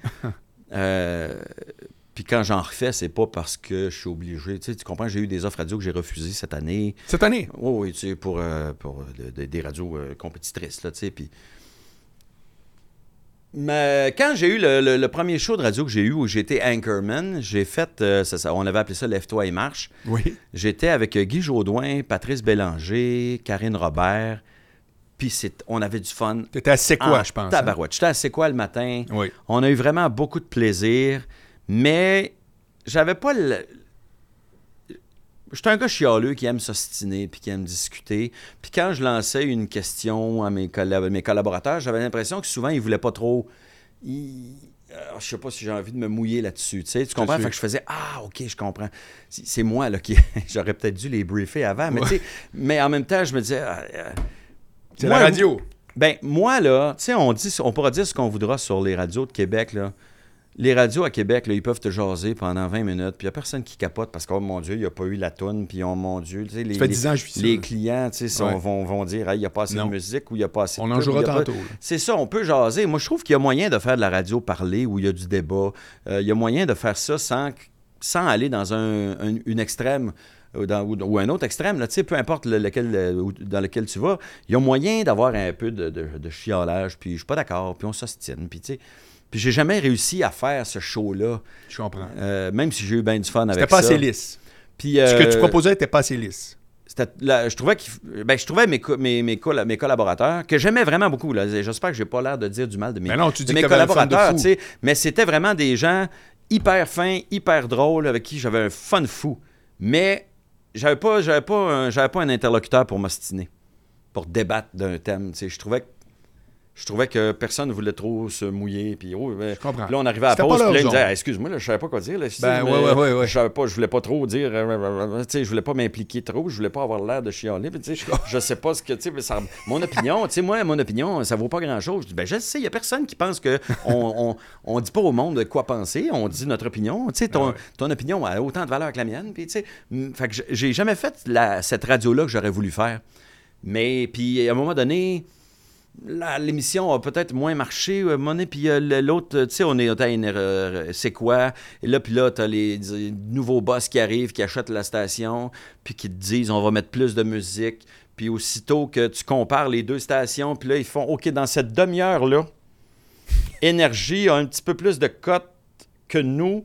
Puis qu'est-ce qu'ils ont dans leur, demi-heure que nous, on n'a pas? Oh, ils jouent une tonne de plus. Bon, ben on va jouer une tonne de plus. Fait que là, tu fais OK. Fait que toi, ta façon de, de compétitionner l'autre, c'est de faire ce qu'il fait. Au lieu de dire on va faire différent, on va faire mieux, on va faire autrement. Donc, toi, tu dis OK, lui, il met, euh, il met deux tonnes de plus. Ah, Chris, on va mettre deux tonnes de plus. tu sais, fait qu'on était rendu là. Puis à la fin, il y a- les, les nouveaux patrons avaient enlevé tout, tout, tout ce qui était de moments où on pouvait juste discuter. De, on avait une tribune téléphonique. On dit au monde. euh, Racontez-nous une, telle affaire. Les- ils ont coupé ça. Ils avaient coupé aussi, à la fin, on donnait les prix orange et citron. Un prix orange et un prix citron par jour. Puis ça pouvait être drôle, ça pouvait être impliqué socialement, ça pouvait être sérieux, ça pouvait être cave. On s'en foutait. tu sais. Je dis, moi, là, je dois donner les, euh, le prix citron aux, aux travaux sur la rue à tel endroit parce que ça fait huit ans, Chris, puis c'est pas fini encore. Puis je vais donner mon prix orange à une, auditrice qui nous a appelé pour nous dire qu'elle nous écoutait dans le char. Puis que, bon, tu sais, tu sais, tu vois le genre. Ouais, ouais. Il avait coupé ça. Tu sais, puis à un moment donné, j'étais devenu juste un gars qui dit l'heure, euh, euh, la météo, puis que je dis qu'est-ce qui s'en vient. Fait que, tu sais, Eh boy. Il me payait 300 000 pour dire l'heure puis la météo. Fait qu'à un moment donné, ça fallait que ça s'en aille vers un divorce. là. Moi, je, Ouais. je prévoyais quitter parce que j'allais lancer un show. Puis eux autres, ils m'ont dit si tu quittes, nous, on aimerait ça que tu quittes tout de suite, mettons. Pas, attends pas la fin de la saison, à mi-saison. Ouais, ouais, ouais. Euh, puis comme les radios fonctionnent, ils, ils attendent que tu partes en vacances pour une semaine. Mhm. Puis, by the way, t'apprends pendant tes vacances que tu rentres pas de- au retour de tes vacances. Moi, pour moi, le, le monde de la radio, c'est ça. J'aime pas le monde de la radio à cause de ça.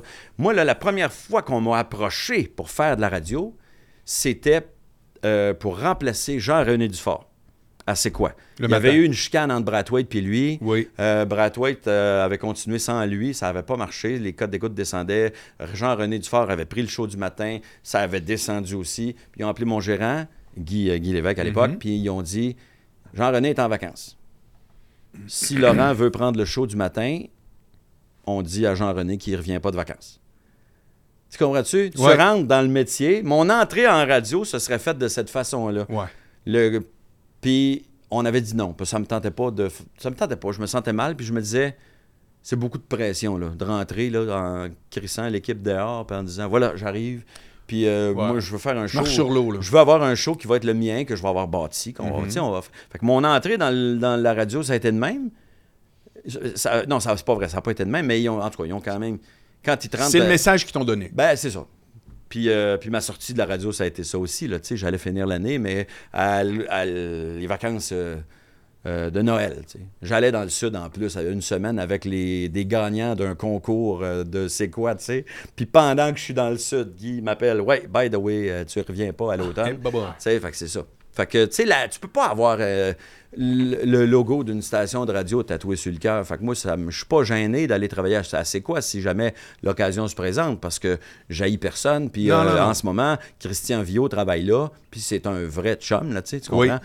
Puis. euh, mais en ce moment, ça m'intéresse pas. Je pourrais aussi bien aller travailler à Énergie. J'ai fait un été là-bas, puis j'ai adoré ça. Mais je crois plus rien. Là.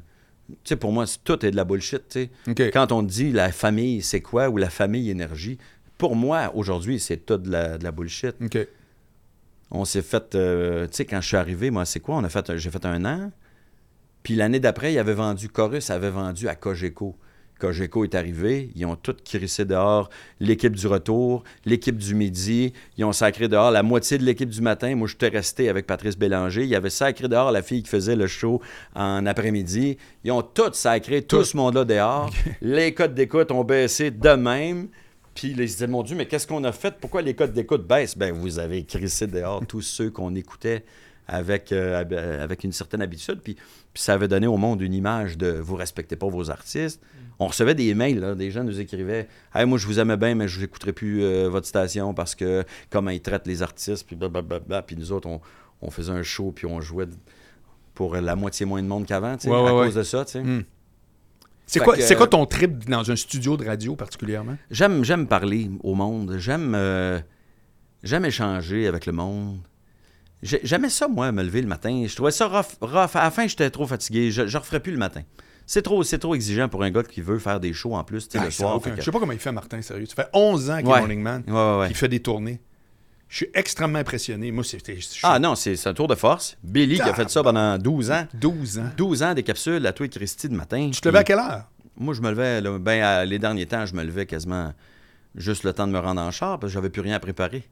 Tu sais, je faisais, je disais l'heure, puis les Eh tunes, boy. puis, euh, tu sais, fait que, mais au début, je me pognais des sujets, je lisais les journaux. euh, fait que, je, mettons, le- on était en onde à 5h30, je me levais à 3h30, 4h.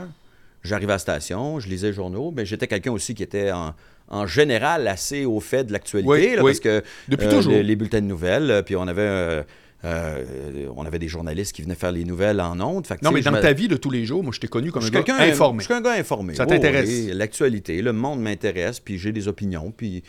Euh, Fait que je me levais assez tôt, puis à la fin, j'avais plus de motivation. Je faisais la radio parce que la gang était le fun quand même. Hein? J'avais du fun pareil. Hmm. Mais dans ma tête, je me disais, hey, je suis payé cher pour dire l'heure. Ouais, ouais. Il- ça peut pas durer longtemps, tu comprends? C'est sûr qu'ils vont réaliser que, Chris, euh, une horloge à 300 000 par année, euh, ça revient cher, tu on- Puis je pense que l'équipe qui a suivi, là, je sais pas, Martin, comment il est payé. Fait que tu mets pas un X là-dessus. Je mets pas un X là-dessus parce que j'aime encore faire ça. Mais Tu as des bémols envers, appelons ça l'industrie de la radio. Sa gestion. Ouais, la gestion de la radio, euh, la, la- la- la business, c'est quand même le monde où tu peux te faire revirer de bord euh, le plus sec possible. là. Tu sais, tu peux te faire colisser dehors sans aucune raison. Tu peux avoir des bonnes cotes, puis on te, fait, on te met quand même dehors. Tu sais, je parlais de c'est quoi? Tu sais, Énergie, là, quand les grandes gueules sont revenus, c'est quand même Dominique et Martin qui faisaient le retour à la maison. Puis on a dit à Dominique Martin, hey, grosse annonce lundi prochain. Dites au monde, là, lundi prochain, on a une grosse annonce, une grosse annonce, une grosse annonce. Fait que Dominique et Martin disent, lundi prochain, grosse annonce, soyez à l'écoute. La grosse annonce, c'est que de- les grandes gueules revenaient. C'est malade, hein? Fait que tu dis à quelqu'un, annonce à tout le monde que lundi prochain, on va annoncer qu'on vous calisse dehors. c'est quand même formidable, hein? Je sais pas si c'est connu cette anecdote-là, mais ça me gêne pas de la dire parce que les gens qui ont fait ça sont plus là. Puis euh, quand des coups sales de même, je trouve que c'est pas grave que ça soit dit. C'est sale. C'est courant. extrêmement sale. Je me souviens qu'il y avait eu, parce qu'à l'époque, j'étais à Énergie Québec, moi. Puis je me souviens qu'il y avait eu un imbroglio sur la façon que ça avait été dit, mais ça, euh, ça, je sais pas. Ah, personne ne savait c'était quoi la grande annonce lundi prochain. Là. OK. Fait qu'ils ont annoncé, soyez là. Grande annonce. Puis la grande annonce, c'est on n'a plus de job. Tu sais, t'imagines-tu? Puis l'ironie, en fait, le, le- le- le- pas l'ironie, mais le, le, le front, là, tu sais, ils ont, ils ont dit, voulez-vous rester quand même jusqu'aux grandes gueules en faisant jouer les meilleurs moments des grandes gueules des années précédentes. Eh c'est ça. Pour moi, pour moi, la radio, c'est ça. Je comprends. Fait que quand tu tombes sur un bon boss, puis que tu as du fun, puis que ça va bien, j'adore ça. Moi, j'ai fait l'été, là. Quand Mario. ça que t'as fait ça, là? Il y a- il y a deux étés, là. J'ai fait, OK, pas l'été l'é- passé, l'autre. L'équipe B, là. 2022. J'étais avec Andréane Barbeau puis Mario Tessier. Oui, oui, Puis oui, euh, oui, oui. le- Luc Cochon, qui était le réalisateur. Oui. Puis j'ai fait, ah, je pourrais refaire de la radio. Dans ce contexte-là, avec cette gang-là, le fun qu'on avait, ah, je, je pense que je pourrais, je pourrais en refaire. Puis j'aimais, beaucoup la musique aussi, tu sais. Ouais. J'aime pas beaucoup la musique de la radio. Puis là, euh, la musique est plus rock, là, tu sais. Ça ressemble plus à des choses que j'écouterais chez nous. tu sais. ouais, ouais. J'ai jamais écouté la radio que j'ai, dans laquelle j'ai Que travaillé. tu moi. travaillais, non? J'ai travaillé à Énergie, j'ai travaillé à C'est quoi, j'écoutais jamais ça chez nous. Mais quand, quand Énergie est devenu plus rock, je me suis mal l'écouter un peu plus. OK. On Hey, on, a, on a joué One de Metallica un matin, là, tu sais, il fallait être quand même assez Oui, oui, oui, là. absolument. T'avais une question, excuse-moi. Non, on est rendu à une heure. Mais j'avais Ouais. une autre Oh, question, on a fait une heure. gauche, fait que je voulais te Non, non, on n'a pas fini. On n'a pas tant parlé juste que de j'y demande tout je le temps. j'ai encore du temps. Tu parles juste de ça, tu t'en rends pas compte. Tu parles juste de ça depuis tantôt, mais tu t'en rends pas compte. De quoi? Ben, de la business. Ah, ben ok, ok. tu parles de Ben, la business de la radio, raison, la façon d'écrire. Ben, je, m'attendais à parler, à parler plus de gestion, puis d'économie, Ben, puis de on- finances, puis tout ça, mais t'as raison. de finance. Pourquoi? J'ai dit qu'on parle de business, j'ai pas dit que c'était plate. je veux pas savoir ta comptabilité. T'as une question? Ouais, si tu permets. Je voulais savoir c'était quoi la place de l'impro dans ta démarche euh, créative en ce moment? Parce que tu as commencé avec l'impro, je pense que J'ai commencé avec l'impro, oui et non. Euh, j'ai commencé à faire de l'humour au cégep. Puis j'ai commencé à faire de l'impro au cégep. Mais je suis pas un gars d'impro qui a essayé l'humour à un moment donné. Tu sais, Je faisais, je suis arrivé en humour assez tard. Moi, je faisais de l'humour au secondaire, au cégep. Puis j'ai vraiment fait de l'impro vers la fin de mon cégep. La dernière année de cégep, je il y avait une ligue d'impro où j'étais à Jonquière. Puis j'ai joué dans cette ligue-là, mais c'était ma dernière année de cégep. Puis après ça, je suis allé à Montréal. Fait que je suis rentré à l'école de l'humour à peu près en même temps que j'ai commencé à faire de l'impro au Cravate, qui est une ligue dans un bar. J'ai joué à la Lime aussi Ah, puis éventuellement à la LNI. La place que ça a occupé p- dans ma vie, ben moi, la LNI puis l'impro en général, ça a toujours été mm, un loisir, comme un peu comme ma ligue de balle molle. Tu sais, j'ai toujours vu ça de même. J'ai, mm, tu vois, mon gérant, des fois, on avait des discussions là-dessus parce qu'il me disait euh, Tu me dis que tu es fatigué puis que tu veux qu'on arrête d'accepter des contrats puis des affaires. Il dit Mais tu, tu vas jouer à la LNI, tu sais. Je dis Oui, mais c'est pas pareil, tu comprends? La LNI, pour moi, c'est pas un contrat professionnel. OK, t'allais jouer au golf, là. je vais jouer à Balmol avec mes chums, comme une ligue de quilles euh, le- les Ouais, jeudis ouais, soirs. ouais, là, ouais, tu sais, bon, c'est la même chose pour moi. Je J'ai pas de track, moi. Fait que je joue, je fais juste m'amuser. Hmm. J'ai du fun, je suis avec ma gang de chums, puis on prend une bière après. Puis euh, comme, comme des gars vont jouer à Balmol l'été, tu sais. Fait que moi, c'est comme ça que je voyais l'impro. Mais l'impro, je le vois quand même relié à ma job, là, dans le sens Ouais, ouais. que mon but est de faire rire. Tu t'en de- vas frapper des balles. Ouais, ouais. Puis ça me faisait faire autre chose aussi. Moi, j'ai fait des impros euh, dramatiques, euh, j'ai fait des impros. euh, Bon, ben justement. chanter. Tu sais, j'ai fait. euh, L'impro m'a fait devenir un meilleur acteur, je pense. Parce que j'ai joué, parce que j'ai joué plein de personnages. Tu sais, moi, je suis un gars qu'on va caster pour jouer des rôles de rondouillet sympathiques, tu sais. Mais en impro, je peux jouer le trou de cul, je peux jouer ce que je veux en. Absolument. impro. C'est ça qui est formidable. Bon, maintenant, tantôt, si tu te souviens, je t'ai présenté comme quelqu'un, c'est vrai, qui a une carrière d'humoriste. C'est assez rare d'avoir ta polyvalence. Ouais. Bon, Euh, acteur, c'est arrivé comment? C'est arrivé tranquillement. euh, Je pense qu'à un moment donné, on, on m'a vu jouer quelque part, puis on a dit, lui, il est pas payé. Tu sais, tu vois, je faisais des sketchs à un moment donné avec Jean-Luc Lemoine, qui est un humoriste français. Français. Euh, on était deux humoristes connu relativement jeunes. J'ai été matché avec lui par euh, Gilbert à l'époque parce que je voulais faire. J'avais une, une idée de duo comique que je voulais faire au départ avec Pierre Palmade. Euh, tu sais, c'est le, le- le principe des, des humoristes qui- français qui parlent à des personnages invisibles. Oui. Puis moi, j'avais une idée de sketch, puis j'imaginais Pierre Palman qui commence un sketch, puis moi qui l'interromps en disant Mais Pierre, à qui tu parles Puis là, il dit ben, Je parle à mon psy qui est là. là je dis Ben, Il n'y a, a personne là. Puis ouais, voyons, oui, Laurent, je le sais, c'est, ça le sketch. Mais comment ça marche là? Puis, là, finalement, euh, Jean- je l'ai fait avec Jean-Luc, puis on l'a écrit ensemble, Jean-Luc puis moi, puis. euh, Puis ça ça me faisait jouer un personnage. Parce que t'avais l'autre qui disait des affaires, puis j'avais des réactions. Puis, puis là, je jouais, je jouais le gars, voyons, je comprends rien de ce qui se passait un petit peu. Puis, euh, puis euh, je m'étais fait dire par du monde, t'es t'es bon acteur, toi. Puis euh, Patrick Huard m'avait dit à un moment donné, je comprends pas que t'aies pas eu encore de rôle au cinéma. Puis j'ai dit, ben, c'est parce que les gens au cinéma font comme toi, ils me donnent pas de rôle. c'est aussi simple. C'est ça. Puis, euh, puis avec l'impro, les gens m'ont vu faire des trucs. Puis à un moment donné, hop, j'ai joué dans l'histoire de filles. Mine de rien, histoire de filles. C'est ça le premier gig. Mais c'est sûr que c'est de la comédie. Euh, fait que c'est un... On va pas dire que tu es un bon acteur parce que tu es bon dans une comédie à TV, là. Mais au moins, on sait que tu as un certain timing comique. Puis à un moment donné, euh, j'ai joué dans Demain matin, Montréal matin. Ouais. Il y a quelqu'un qui a eu le flair, en de, qui a eu euh, la, la- la sensibilité ou l'intelligence de penser que j'étais capable de faire ça. Mhm. C'est René Richard Cyr. OK. Qui Tu a- t'as vu où, lui? Je ne sais pas exactement à quel moment. Je pense qu'il m'a vu faire des choses sur scène, puis qu'il a fait. Il doit être capable de jouer, lui. Puis quand ils ont brainstormé pour euh, savoir qui pourrait jouer le rôle de la duchesse, ça prend quelqu'un qui chante, ça prend quelqu'un qui est capable de jouer, puis ils voulaient quelqu'un qui a un certain timing comique aussi, vu que la duchesse, c'est un personnage un peu mal engueulé, qui a un bon sens de la répartie, puis, puis ça- mon nom a popé à un moment donné, puis ils ont fait « Ah oui! » Puis quand ils m'ont appelé, moi, ils ont- ils m'ont dit, René Richard m'avait dit, euh, je n'ai pas approché d'autres personnes là, pour l'instant. C'est pas une audition, C'est pas une audition, là. C'est Ouais. toi, mais il fallait quand même qu'on se rencontre, qu'on voit si ça marchait, là. Mais tu sais, puis je pense qu'il y a des gens qui m'ont plus pris au sérieux à partir de ce moment-là, parce qu'ils m'ont vu jouer, puis ont fait Oh, OK, il est émouvant même. Il est capable même en disant que c'est moi, je, je, suis ému. Qu'est-ce qui se passe puis, euh, puis je pense que ça s'est fait un peu comme ça. Là, tu sais, je, à- à- tu fais un rôle à un moment donné parce que tu es connu. Mais on fait Oh, il est bon quand même. Il est pas juste connu. Ouais, ouais. Il- il- il- Oui, parce joue- que du monde connu, il en a joue bien son rôle, tu sais. Là, je joue dans la série Le Bonheur de François Havard avec Michel Charette, mais j'ai auditionné pour le rôle. OK. Puis quand ils ont. Puis on- il paraît qu'à l'audition, c'était clair que c'est moi qui l'avais. Fait que, tu sais, euh, à chaque fois que je fais une affaire de même, il y a deux, trois, quatre, dix personnes de plus qui se disent il est bon acteur, lui.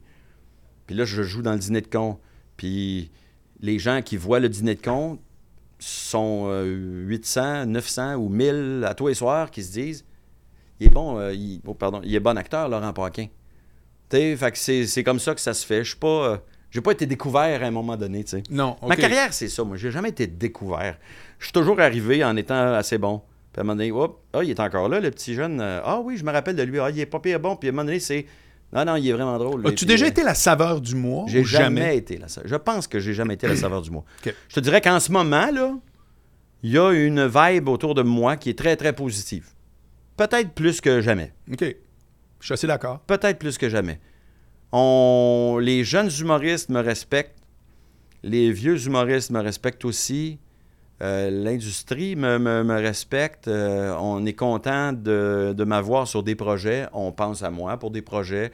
Je n'ai pas atteint le niveau que, euh, tu sais, mettons, on me propose un show ou ben non, on veut t'avoir, peu importe, dis-nous ce que tu veux, on, Ouais, va te- ouais, ouais. on- on te signe. J'ai pas ça, mais on pense beaucoup à moi pour plein de trucs, un petit projet. euh, une chronique dans une émission, c'est niaiseux, là, mais tu sais, qu'on se dise, non, non, lui, on le veut. Tu sais, c'est... En ce moment, je dirais qu'il y a une belle vibe pour moi. Ouais. Puis comme acteur aussi. Les gens qui voient le dîner de con, pour vrai, j'ai envie de penser que je suis bien bon dans le dîner de con. Avec euh, Normand D'Amour, on fait un duo euh, comique, là, assez redoutable. C'est que ce projet-là, il marche tempête, là. Et ça marche du feu de Dieu. Ça a été bien maudit vu que ça a été déplacé deux années de fil à cause de la pandémie. oui, ça, ben c'était oui. une gestion de- d'agenda qui m'a un peu, euh, là, qui, qui m'a amené quasiment au bord de l'épuisement. Là, tu sais, on, là, on- Pourquoi? ben, parce que je, tout a été pelleté par en avant. tu sais. On devait jouer en 2020, puis ça a été remis en 2021. Après ça, en 2022, ça a été remis deux fois. Mhm. Fait que euh, là, là, je leur ai dit, oui, mais moi, moi j'ai le projet d'écrire un nouveau show puis de le lancer en 2023. Là. C'est que tes autres T'sais, projets, ils sont pas pelletés vers en avant Ben, pour ça me autant, tentait là. pas de repelleter mon, pro- Il y mon avait un mur, show. C'est ça, exactement. fait que là, tu sais, il y a des limites à pelleter par en avant. Fait que là, je leur ai dit, si- j'ai dit à mon équipe de parler à l'équipe de Monarch qui produit le dîner de con. Je leur ai dit, parlez-vous. Si c'est possible que je fasse les deux, je vais le faire. Puis ça, ça, ça a l'air que c'était possible. là. Ce, fait que ce qui est arrivé, c'est que mon début d'année 2023, j'ai rodé mon show. Puis il fallait qu'il soit prêt euh, le plus possible à, la fin juin, quand j'allais commencer le dîner de con. Parce que là, j'ai fait une chire de 70 représentations du dîner de con euh, cet été. Hein? Oui, oui. En on, un euh, été? euh, écoute, on a fait une 35 shows en 2022 à Drummond. On était à Drummond tout l'été. 35, 35 shows, je pense. Puis là, on vient d'en faire 65, 70 là, à, à, Bro- à Brossard, à Québec, à Gatineau. sais. Tabarouette. Puis là, ouais, ouais, fait que c'est ça. Fait que là, on s'est arrangé que ça soit possible. Fait que j'ai rodé mon show, j'ai fait le dîner de con. Puis quand on va finir complètement le dîner de con, je vais recommencer euh, le rodage de mon show avant de faire ma première euh, médiatique C'est quand? à, à Montréal. C'est le 14 novembre. Le 14 novembre? Ouais, Ton- à l'Olympia. Puis ton show qui s'appelle? Crocodile distrait. Oui, exact. Crocodile distrait. Ouais. C'est un beau titre, hein? C'est très beau. Avoue mais- que ça pique la curiosité. Absolument. D'où le regard qui Oui. vient dire What le the regard fuck? interroga- interrogatif. C'est Euh, beau, mais Pourquoi, what the pourquoi fuck? ce titre-là? ben, c'est plus un secret. Au début, je m'étais dit, ah, je le dirai pas. Les gens vont venir voir le show puis ils vont se demander tout le long pourquoi ça s'appelle demain. Mais en fait, c'est un. Ça, ça vient d'un d'un personnage que j'avais inventé euh, quand j'étais euh, enfant. J'avais 4 ou 5 ans. Puis j'avais inventé une histoire qui était l'histoire du crocodile distrait. Puis mes parents disaient toujours, ah ouais, Tilou, viens raconter ta blague. Puis là, je racontais la blague du crocodile distrait. Puis, euh, puis la famille riait, évidemment. Ils, ils se forçaient pour rire, tu sais. Puis, euh, puis j'ai- eu envie de faire un show euh, qui s'appellerait comme ça parce que je fais un lien avec ça à un moment donné euh, dans le show, euh, l'enfance, puis la première blague, puis la première, la première fois où je, je faisais rire le monde avec euh, une joke de mon cru. T'avais Fait 5 que ans? J'avais 4-5 ans. Mais c'est pas Si tu viens voir le show, tu vas voir que la histoire, joke, c'est pas une bonne blague. là. C'est une blague d'un Oui, enfant oui. de 5 Mais ans. non, là. mais c'est magnifique. Mais c'est ça. Mais ça a été peut-être le, le début de, de- de- de Ben, tout ça. Oui. Tantôt, tu as Voilà. parlé, tu as commencé trop tard? À ma question de début, tu aurais dû répondre ça quand je t'ai dit c'est quand la première fois que tu t'es dit moi je vais être drôle? C'était avec Ah, le ben, j'ai crocodile. toujours voulu être distrait. drôle. Moi, j'étais, je le disais dans mon show Déplaire, puis je le disais en blague, mais en même temps, je pense que c'est vrai. Moi, j'avais mes deux grands frères qui saillissaient, tu sais, qui étaient tout le temps, hein, tout le temps chicane. Sérieux? Ouais, je- Depuis jeune? Moi, de- depuis tout petit. Là, tu sais. Ok. Fait que j'étais. euh, les deux, c'était la guerre. Fait que moi, j'ai l'impression que comme troisième enfant, quand je suis arrivé, je m'étais dit, moi, je vais faire ma place en étant le petit gars fin et drôle qui fait rire tout le monde puis qui essaye d'être ami Ouais, avec tout le ouais, monde. ouais, puis je faisais. J'étais le petit gars cute qui fait rire les grandes personnes. Tu sais, le- le- le- l'enfant qui dit des phrases que les parents notent quasiment par écrit pour Oui. les raconter à d'autres mondes. Et tu sais pas ce qu'il a dit aujourd'hui. Ah, Ouais. c'était cute. Bon, ça, c'était moi, ça. OK. Est-ce que tu sais déjà la tournée, euh, vous prévoyez durer combien de temps, combien de shows environ? Pour un crocodile distrait, j'ai aucune idée combien de temps ça va durer. En tournée, hein, tu le sais, c'est dépendamment de la première ronde. euh, là, une tournée, je calcule, c'est à trois rondes à peu près. Là, mettons, tu tu fais Une une, tournée qui marche. une- c'est pas- une tournée qui marche. Oui, oui, on s'entend. Tu fais partie de ceux que ça marche, mais. Je fais partie de ceux qui vendent assez pour retourner dans villes, mais voilà. c'est ça. Tu euh, une fois, mettons, que j'ai fait Albert Rousseau, euh, deux fois, mettons, je lance mon show, je fais deux soirs. Bon, ben, ça a-tu rempli? Est-ce que l'engouement est assez bon pour dire, bon, ben, Albert Rousseau va reprendre la salle à un autre deux soirs euh, Ouais. à la saison suivante? Euh, peut-être l'été tout de suite après ou l'année suivante. Théoriquement, tu es parti pour deux ans, mais ça pourrait être trois. Ça pourrait être deux, entre deux et trois. C'est ça. Moi, je considère que c'est entre deux et trois. Il y a des tournées qui ont été à trois, mais c'est pas nécessairement parce qu'il y avait plus de shows. C'est juste des fois les shows à la fin sont plus espacés. Mais deux ans, deux ans et demi, moi, je trouve que c'est une belle durée. Moi, ce que. Il y a des places où je retourne beaucoup, puis il y a des places où je retourne jamais. Ah, Je fais une- depuis je le fais- début? Depuis le début. Je Ah, fais une ronde dans la. BTB, mettons. OK. Je vais, euh, puis je fais la- les, les- les- les grandes salles, mettons, Rouen, Val-d'Or, Amos, euh, Lassar, de temps aussi, des fois, je fais euh, Ville-Marie, au Témiscamingue. Puis, puis c'est tout. Puis à chaque fois, je me dis, j'aimerais ça y retourner. Ouais. Mais je me dis, si je retourne pas, c'est peut-être parce qu'il n'y a pas le marché. J'ai peut-être. Tu sais, tu comprends? Ouais, ouais. J'ai pas, je suis pas Louis-José Hood, je suis pas Lise Dion, je. Je peux pas retourner à l'infini, tu sais, suis. dans une salle. Mais tu sais, je peux vendre 100 000 billets. Mais mes, mes, mes trois, mes, mes, mes quatre derniers. Voyons, j'ai combien là? J'ai fait euh, quatre shows. Euh, les, le premier a vendu genre 50 000. J'ai eu mon billet d'or. Puis les trois autres ont topé quand même 100 000. Mais j'ai pas eu double 100 000. Non, je te suis, là. Je suis pas Rachid, je suis pas Louis-José, Ouais, ouais. ni euh, encore moins Jean-Michel avec Rumeur ou Lise Dion, tu sais. Mais j'ai une belle, euh, une belle ride. Est-ce que ça te gaze partir en tournée des fois ou à chaque fois, Hey, tu à peu heureux? près jamais. En fait, c'est des moments en char quand je reviens, des fois que je trouve euh, pénible. Mais moi, moi, moi, j'ai, moi j'aime mes, mes- mes places préférées, c'est les régions éloignées. OK. Moi là, Toi, aller en Abitibi, tu Ah! triples. là. j'ai, j'ai hâte d'aller en Abitibi. OK. Dîner de con, on va y aller, mais juste en 2025. Puis j'ai hâte là. J'ai hâte d'aller en Abitibi, j'ai hâte d'aller sur la côte nord. Je ne sais pas pourquoi. Je pense que le public est meilleur. C'est, c'est Sérieux? aussi- je pense que le public est meilleur. Québec aussi, le public est vraiment bon. Il, il y a des places, tu sais, où, mais je sais pas pourquoi. Mais il y a aussi le côté, je pars une semaine, puis quand tu fais, mettons, euh, Rouen, Val-d'Or, Amos, puis tu, puis à tous les soirs, ça marche, puis t'en as fait cinq, puis là, tu reviens, tu dis, hey, l'Abitibi, là, pour moi, c'est 5 en 5. Les cinq shows, ça a été le fun. Ouais. Puis je vais sur la Côte-Nord, puis là, je fais euh, Bécomo, Sept-Îles, puis euh, Havre-Saint-Pierre, mettons. C'est du- Ben, je reviens, puis je fais Chris, c'est 3 en 3 la Côte-Nord pour On moi, peut-tu là. dire que c'est comme si tu vis un succès concentré? Oui, fait qu'il y a ça aussi. Puis, puis, euh, puis, euh, puis tu couches là-bas, puis tu manges là-bas. Fait que tu sais, t'as comme une vie différente. Tu sais, je vais jouer à Joliette, je reviens chez nous. Oui. Mais si je joue à Bécomo, je couche à Bécomo. Oui. Que je mange au resto. Ils sont reconnaissables Euh, parce qu'ils savent que ça implique aussi de se déplacer. là. je pense que l'offre est plus euh, est moins diversifiée. Mettons, à Montréal, c'est toujours plus tough pour tout le monde de vendre Ouais, des billets. ouais. Moi, je vends bien mon show, là, mais Montréal, c'est toujours plus tough. Ouais. Parce que Montréal, les, d'abord, les gens viennent plus de l'extérieur de Montréal pour voir un show à Montréal. Ils ont, ils ont des meilleures salles partout, puis ils ont du stationnement partout en dehors.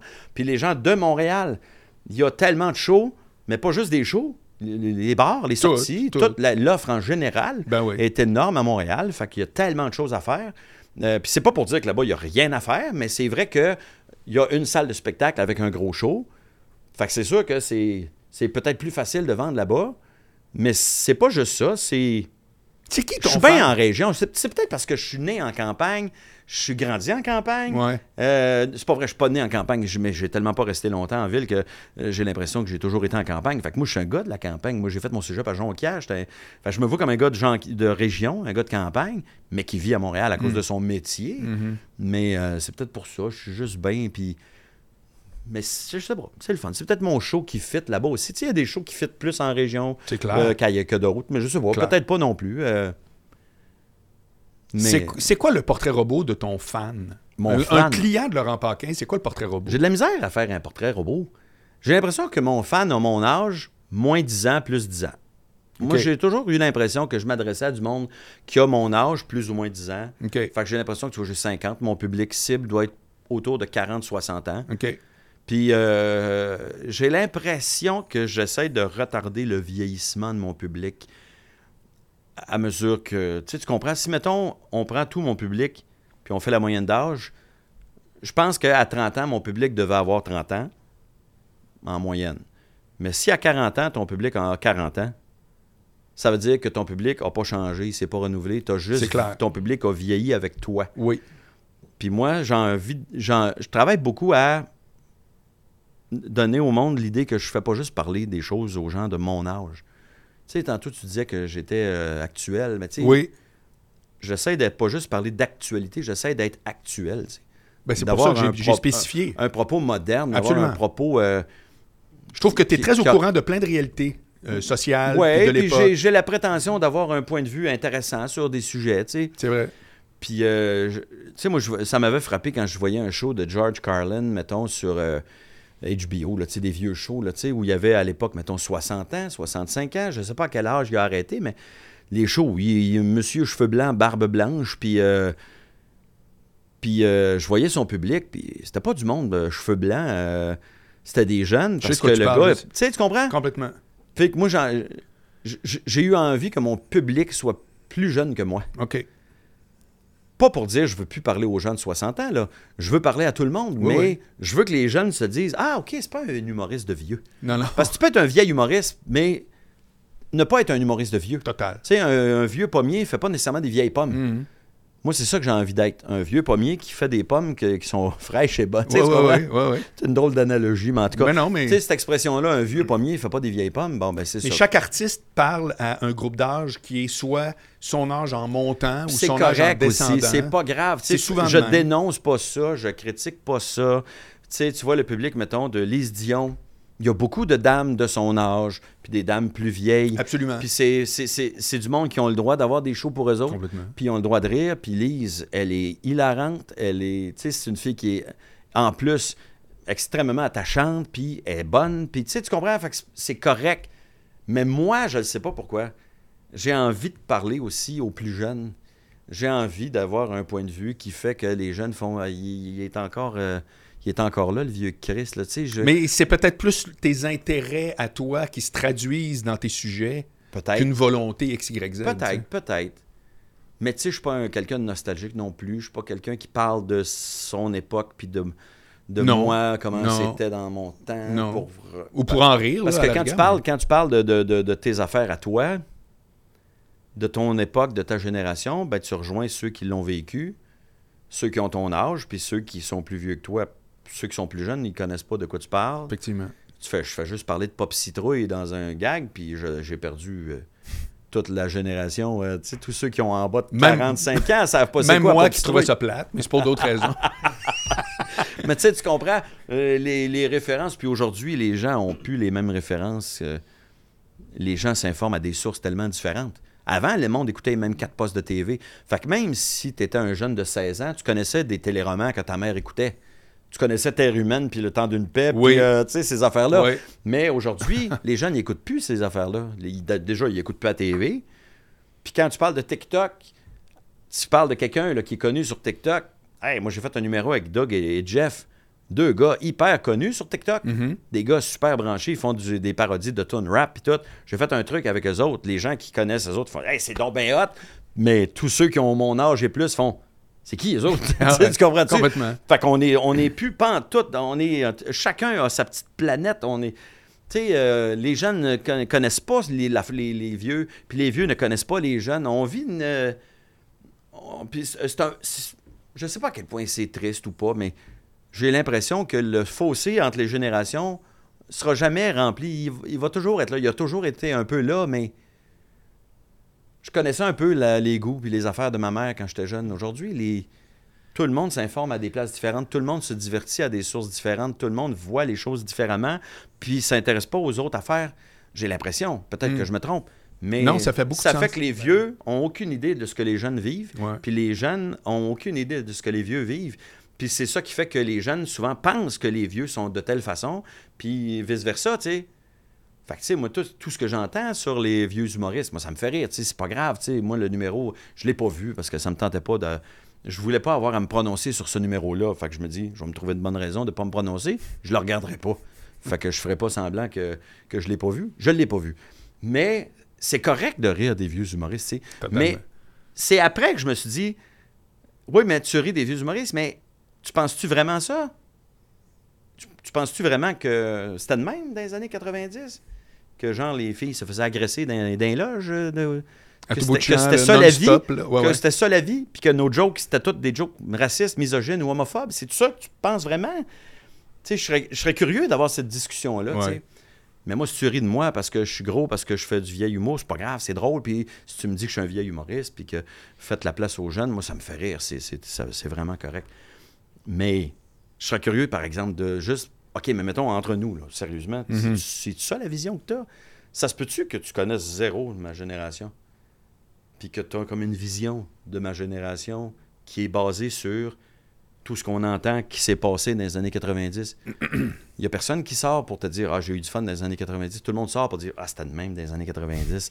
Il y avait ça, il y avait ci, il y avait ça. Puis, tu sais, moi, je- des fois, je suis un peu embêté sur ce que je pense de tout ça. Puis je me dis Je pense que les jeunes ne s'intéressent pas aux vieux. Puis les vieux ne s'intéressent pas aux jeunes. Puis moi, j'ai l'impression de m'intéresser aux deux. Hmm. Moi, j'adore les jeunes humoristes. Je trouve qu'ils sont meilleurs que ce qu'on était quand on est sorti, tu sais. Tu sais, moi, puis ils sont...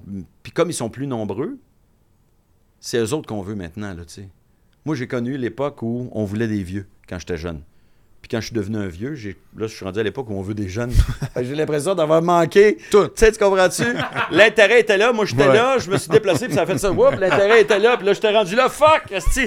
Fait que c'est un peu comme ça que je vois les choses. Mais je veux pas me plaindre, tu comprends? Je te dis que je vends 100 000 billets. C'est pas à tout casser, mais Chris, c'est quand même beau. C'est un vrai quand succès, c'est un, succès pareil. tu Ben oui. J'ai une belle carrière. Je me plains, je me plains pas, tu sais. Je trouve juste des fois dommage le fossé. N'importe quel jeune humoriste euh, apprendrait une leçon d'humour en voyant ton nouveau show, je suis sûr. parce- Ah, t'es fin, t'es ouais, fin. Ouais, vraiment. Tu l'as vu déjà? Ouais, j'ai fait les premiers rodages. T'étais-tu au- là sur les, quand j'ai fait mes heures? Ouais, j'ai fait des 60 minutes au bordel aussi vu, pour euh, roder. Une fois ou deux au moins. Non, non, hey, j'entends des commentaires. Les gens, puis tu sais, quand je dis que j'aime les jeunes humoristes, c'est pas pour être licheux, c'est parce que je le pense vraiment. C'est à cause des jeunes que moi je pense que je suis devenu meilleur dans les dernières années.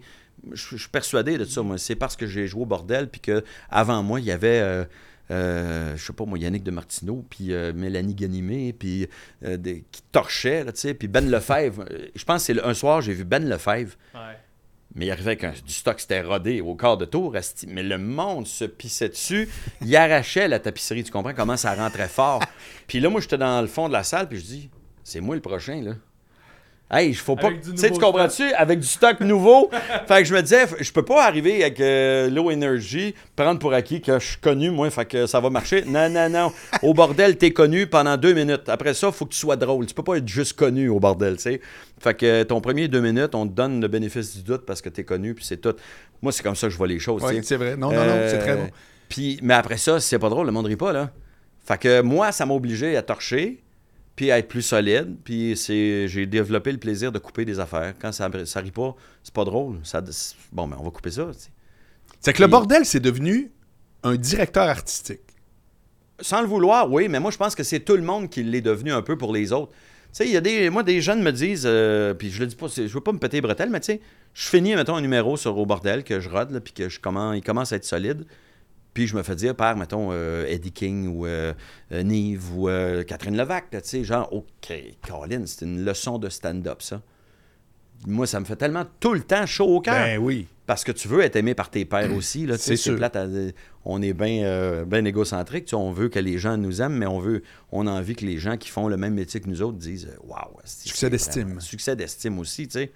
Puis je- fait que j'ai l'impression que les jeunes, euh, les jeunes apprécient mon travail.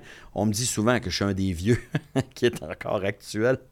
Je sais jamais trop quoi penser de ça, mais, Ben, ben, mais je sais que c'est un compliment. Oui, mais oui. Oui, oui. Parce que je le répète, moi, je pense que ça vient de tes intérêts naturels. Je pense que oui. Tu as des intérêts qui. Tu sais, t'es- pas de. Je pense pas que les REER sont ton truc qui te branche le plus quand tu te lèves le matin. Là. Ben, tu sais, non, effectivement, puis me parler de ma piscine, puis tout ça, puis je dis pas qu'il faut pas parler de ça. Non, non, c'est pas ça Souvent, c'est l'exemple qu'on sort, là, l'humoriste qui va parler de sa piscine, puis de sa thermopompe, puis du Costco. Puis je fais, mais un bon numéro qui parle de Costco, qu'est-ce que t'as contre ça, toi, Ah oui, Chris? ah oui. Dominique Paquet a fait un numéro sur le Costco qui est devenu un classique, Un classique. à mon avis. là, Oui. Les gens qui disent, on le fait? On le fait. Bon, ça, incroyable. c'est rendu dans le langage commun et les gens Ouais. utilisent l'expression. On le fait? Oui, tu sais. Fait que c'est un classique, ça. Mais, euh, tu sais, je- moi, j'ai envie de penser que mon, mon propos est aussi. J'essaie de- d'être progressiste, mais d'être aussi ouvert d'esprit. Tu sais, si je faisais un numéro, mettons, en ce moment, le sujet des personnes trans, c'est un sujet qui monopolise beaucoup euh, de débats, tu sais. Mais tout le monde est là ou là. Moi, j'ai envie de faire. On peut-tu juste être là, mais ça veut pas dire que les gens transphobes ont un peu raison. Non, c'est pas ça mon point. C'est juste de dire le vieux monsieur là, qui sait pas de quoi, de quoi il retourne.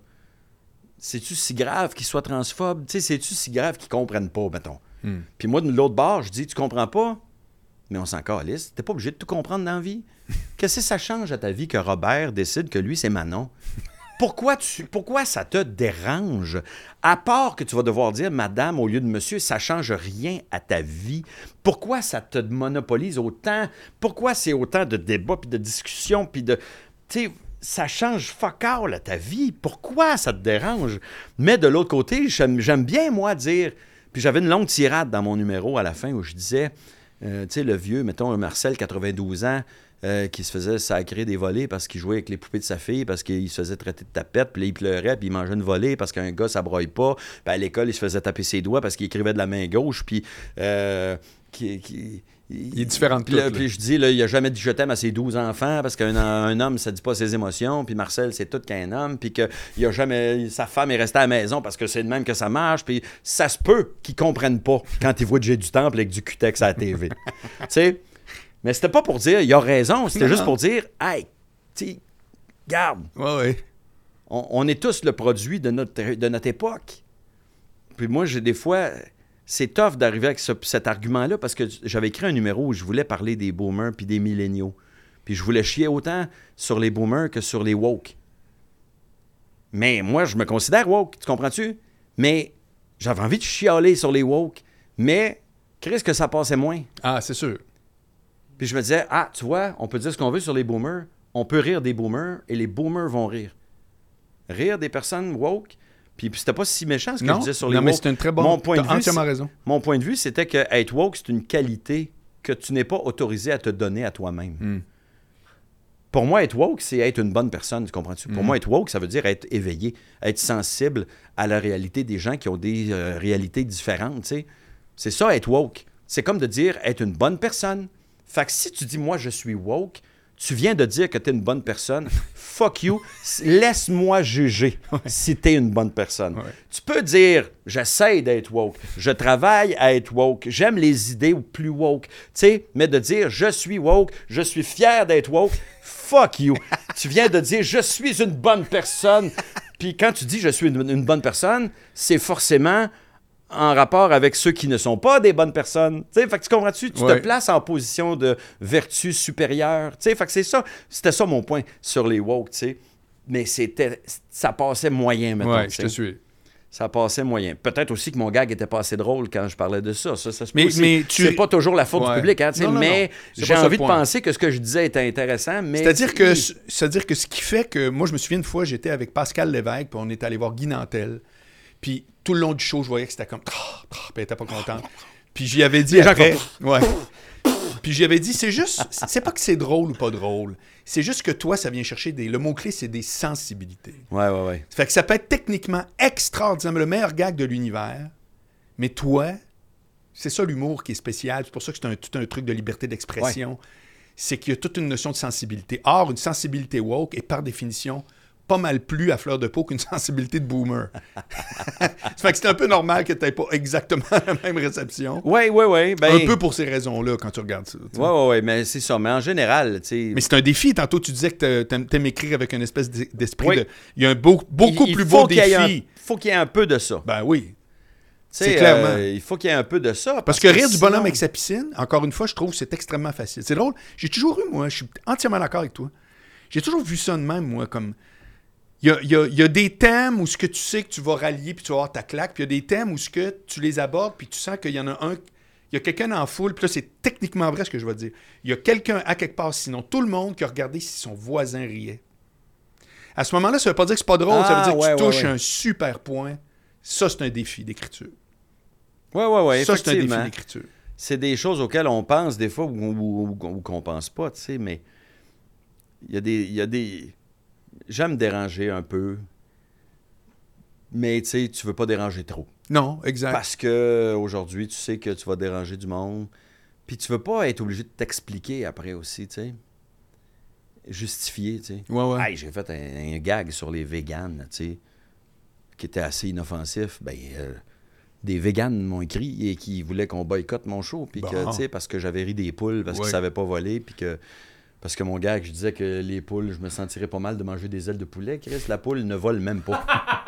On pourrait y amputer les ailes puis la laisser vivante, ça changerait fuck all à sa vie. Bon, ben, tu sais, ben écoute, ah, il rit des poules parce qu'elles ne savent pas voler et il dit que c'est une bonne raison pour les manger. Bon. Je dis, oh my God! Tu sais, fait on, on en revient un peu toujours à ça. tu sais, C'est, c'est, encore, je le répète, je suis pas de ceux qui pensent qu'on peut rien dire. C'est pas vrai qu'on peut plus rien dire. Je crois pas ça. Moi non plus. Mais c'est vrai qu'on peut euh, difficilement aborder un sujet touché puis espérer ne pas avoir de plaintes Oui. de gens fâchés. J'ai fait des gags des- sur les, le vin maison. J'ai fait un gag sur le vin maison en disant que du vin maison, c'est jamais bon. Ben, j'ai des gens qui m'ont écrit. Bon. Fâchés. Tu vois. Tu, tu connais rien, tu sais pas c'est quoi. C'est pas parce que toi, t'es pas capable que ça existe pas. Puis tu my God, t'es fâché pour une joke là-dessus, Ouais, ouais, ouais. Ça, me, ça me sidère un Il y a peu. sais. sensibilité. Tu vas toujours avoir le mot-clé. Ouais. Euh, tu parles de déranger. Là, tu n'as pas de gérant? Non, j'ai- j'ai j'ai plus de gérant. T'es-tu plus dérangé qu'avant? Je, je- je suis à un âge où je me crisse un peu plus de tout. OK. Je suis un peu là aujourd'hui. Mais je suis mieux qu'avant. Je me sens mieux dans ma peau, je me sens plus euh, confiant. Fait que c'est peut-être aussi, ça vient tout ensemble, hein? Je m'en crisse plus maintenant. OK. C'est-à-dire que, mettons, il y a quelques années, j'ai écrit une, j'avais fait une toune sur la policière matricule 728. Oui. Puis ça avait créé beaucoup de marde. Puis j'ai retiré la toune en me disant, pas que je la regrettais, la toune, je l'assume encore aujourd'hui, mais je m'étais dit, ah, je vais la retirer parce que tente pas de me C'est lourd, ch- c'est lourd. C'est lourd, c'est juste lourd, je vais l'enlever de ça. Puis aujourd'hui, avec le recul, je me dis, j'aurais dû la laisser. J'aurais dû m'en crisser. Aujourd'hui, je m'en crisserais plus. Je comprends. Tu sais, aujourd'hui, je reçois des messages euh, de, de, de hate, puis je m'en fous. Quelqu'un qui m'écrit pour m'insulter, Ouais. je le bloque. C'est pas grave. Ouais, ouais, ouais. Le gars vient, viendra pas fucker ma journée. Je donnerai pas ce pouvoir-là sur Mhm. moi. Je suis rendu là. Fait que, tu sais, aujourd'hui, Déranger me, me, me- me- me dérange moins. OK. Avant, j'étais obsédé par la peur de déranger ou de déplaire à du monde. D'où le show que j'ai fait qui s'appelait Ben oui, qui Déplaire. s'appelait qui était un peu euh, où, je, où je racontais que j'avais toujours eu peur de déplaire. OK. Puis que dans la vie, tu te déplais tout le temps, même si tu fais tout pour pas déplaire. Fait qu'anyway. Mais c'était aussi un peu dans un cheminement personnel de ma vie, dans me, professionnellement, où je commençais de plus en plus à me foutre de déplaire à du monde. tu sais. Quand des madames m'écrivaient pour me dire Ah, vous avez, je vous ai trouvé vulgaire, euh, ben c'est correct, madame, vous avez le droit. C'est ça. Mais moi, j'ai décidé que je voulais dire ça. Si vous êtes déçu, ben euh, c'est correct. Décevoir les gens est un risque de mon métier Oui, et je l'assume. très bien dit. Avant, je l'assumais pas. Maintenant, Ouais. je l'assume. Ouais, ouais, ouais. Ah, je vous aimais parce que vous n'étiez pas vulgaire. Ben, vous m'aimiez pas pour des bonnes raisons. Mais je veux quand même t'amener sur l'aspect pas de gérant. Dans Pas le de sens gérant, que ouais, ouais. quand je dis t'es Là, on dérangé, est- tu veux on là, t'es ailleurs. sollicité, tu reçois plus d'appels. Je reçois les appels, mais en fait, j'ai une, une assistante qui reçoit les appels. Puis j'ai quand même un booker, tu comprends? Fait que pour, aider, pour des corpos, Oui, non, je- des engagements absolument. professionnels, j'ai quelqu'un qui book ma tournée, qui book les corpos que je fais. Fait que tu sais, il y a beaucoup de choses qui se fait à un autre niveau. Mais là, si, on, si j'ai une offre pour être euh, porte-parole ou pour un rôle, ou euh, là, c'est moi qui dois dealer ça moi-même. Là, tu sais, j'ai mon assistante qui me dit, il y a, eu telle, il y a telle demande, OK. C'est quoi qu'on répond? T'entends-tu éventuellement avoir un gérant comme dans une relation qui ressemble à celle à Guy ou tu- Je- non, OK, ça non, fini. non, non, c'est pour ça. Moi, si j'ai euh, mis fin à cette relation-là avec Guy, c'est pas parce que je n'aimais pas Guy puis que je voulais un autre gérant. C'est vraiment parce que j'ai réalisé que j'étais rendu au point où, quand j'avais un projet, je voulais le pitcher moi-même. Ah. Quand je voulais dire à quelqu'un, j'ai une idée de show, Hmm. je voulais le pitcher moi-même. Avant, puis c'était normal, c'était le processus. Hey, j'ai comme une idée de show de TV. euh, appelle donc euh, un tel chez Pixcom ou chez Fairplay, puis on va aller leur pitcher. tu sais. Là, à cette heure, je les appelle moi-même. tu sais. Mm. Je connais le monde. Je connais les producteurs. euh, je travaille avec un Fairplay pour développer un projet. Ben, je connais Guy Villeneuve, tu sais, je le croise, puis hey, j'ai peut-être un flash. As-tu deux minutes? Ben oui, viens, on va aller dîner ensemble, puis on va s'en. Fait que je me disais, j'ai envie de le faire moi-même. J'ai envie de pitcher moi-même. Puis j'ai envie de faire un petit peu plus ce que je veux aussi, sans me faire euh, trop challenger sur certaines affaires. Il y a du monde qui me challenge pareil, mais euh, j'avais fait une série web, tu sais, qui s'appelait Je t'aime, qui est une série euh, euh, que- que- qui est disponible sur l'extra de tout.tv, c'est-à-dire que personne n'a vu ça. Mais, mais, C'est mais une, belle, vient mais c'est une très belle petite série. Si vous avez l'extra, allez voir Je t'aime. C'était des sketchs entre un gars et une fille, mais en 2023, tu sais, avec, euh, en tout cas, des scènes euh, de, de couple, mais avec toujours le mot Je t'aime. C'est pour ça que le- le- la série s'appelait Je t'aime. Puis moi, je voulais le faire avec Geneviève Valérie. C'est qui? C'est ça, c'est ça. C'est une comédienne qui n'est pas très connue, mais qui est formidable, que je trouve excellente. J'avais déjà travaillé avec elle. Je l'aime comme personne, je l'aime comme actrice. Bref, c'était ton choix. puis je- c'était mon choix. Puis je me, puis quand j'ai eu envie de pitcher ça, je me suis dit, je vais le pitcher sans en parler à mon gérant.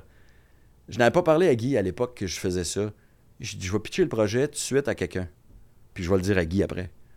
Parce que je voulais pas que Guy dise, non, non, attends, prends- avant de prendre elle, as-tu pensé à, je sais pas, moi, il m'a- il m'aurait peut-être dit Hélène Bourgeois-Leclerc ou, euh, ou une autre comédienne, euh, Je Julie, Le Breton. Sais, Puis j'ai fait, ouais, ouais, c'est toutes des bonnes comédiennes, mais non, moi, je veux le faire avec elle. Mm. Tu sais, fait que.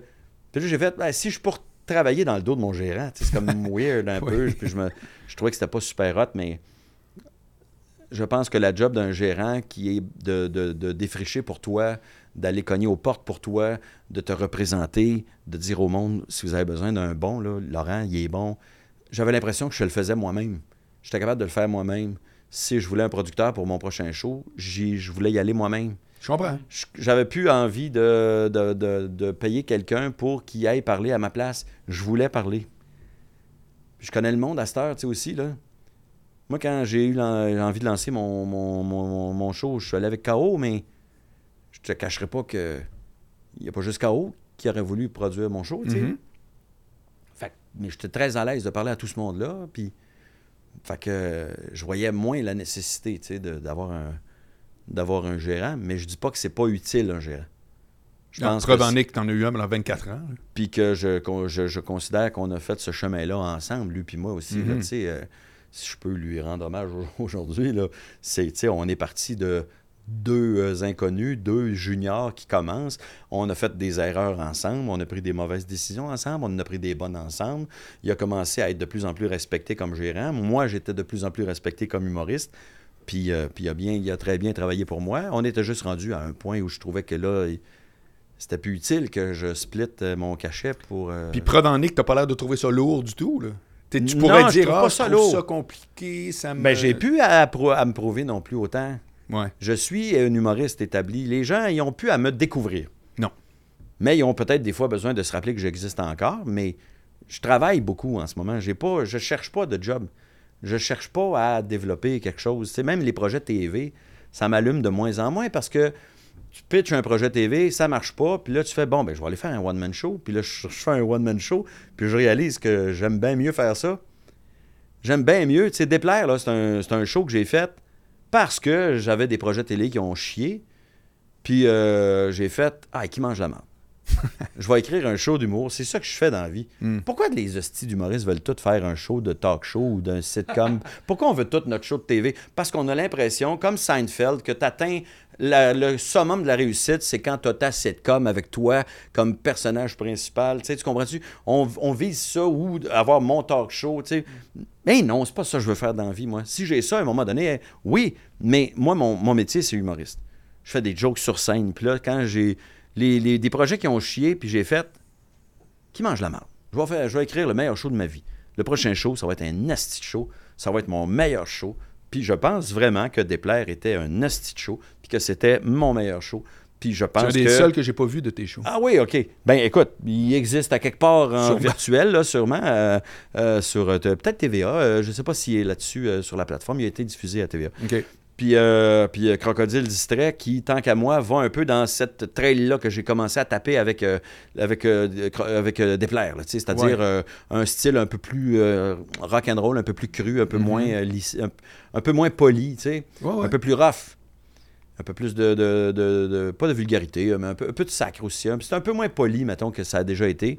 Poli dans le sens de polissage et de politesse aussi. là. Puis, euh, puis j'ai l'impression que ce show-là va topper peut-être déplaire. Tu sais, tu comprends? Pa- Parce que parce que c'est ça que je veux faire dans la vie. Je pitch des shows de TV, on, on pitch des émissions d'actualité, euh, d'humour, d'actualité. Ça marche jamais. Il n'y a plus personne qui veut faire ça. tu sais, tu comprends-tu? Euh, les- ils ont toutes peur parce que tu tu veux pitcher un show d'impro à TV. Ils veulent pas de l'impro à TV.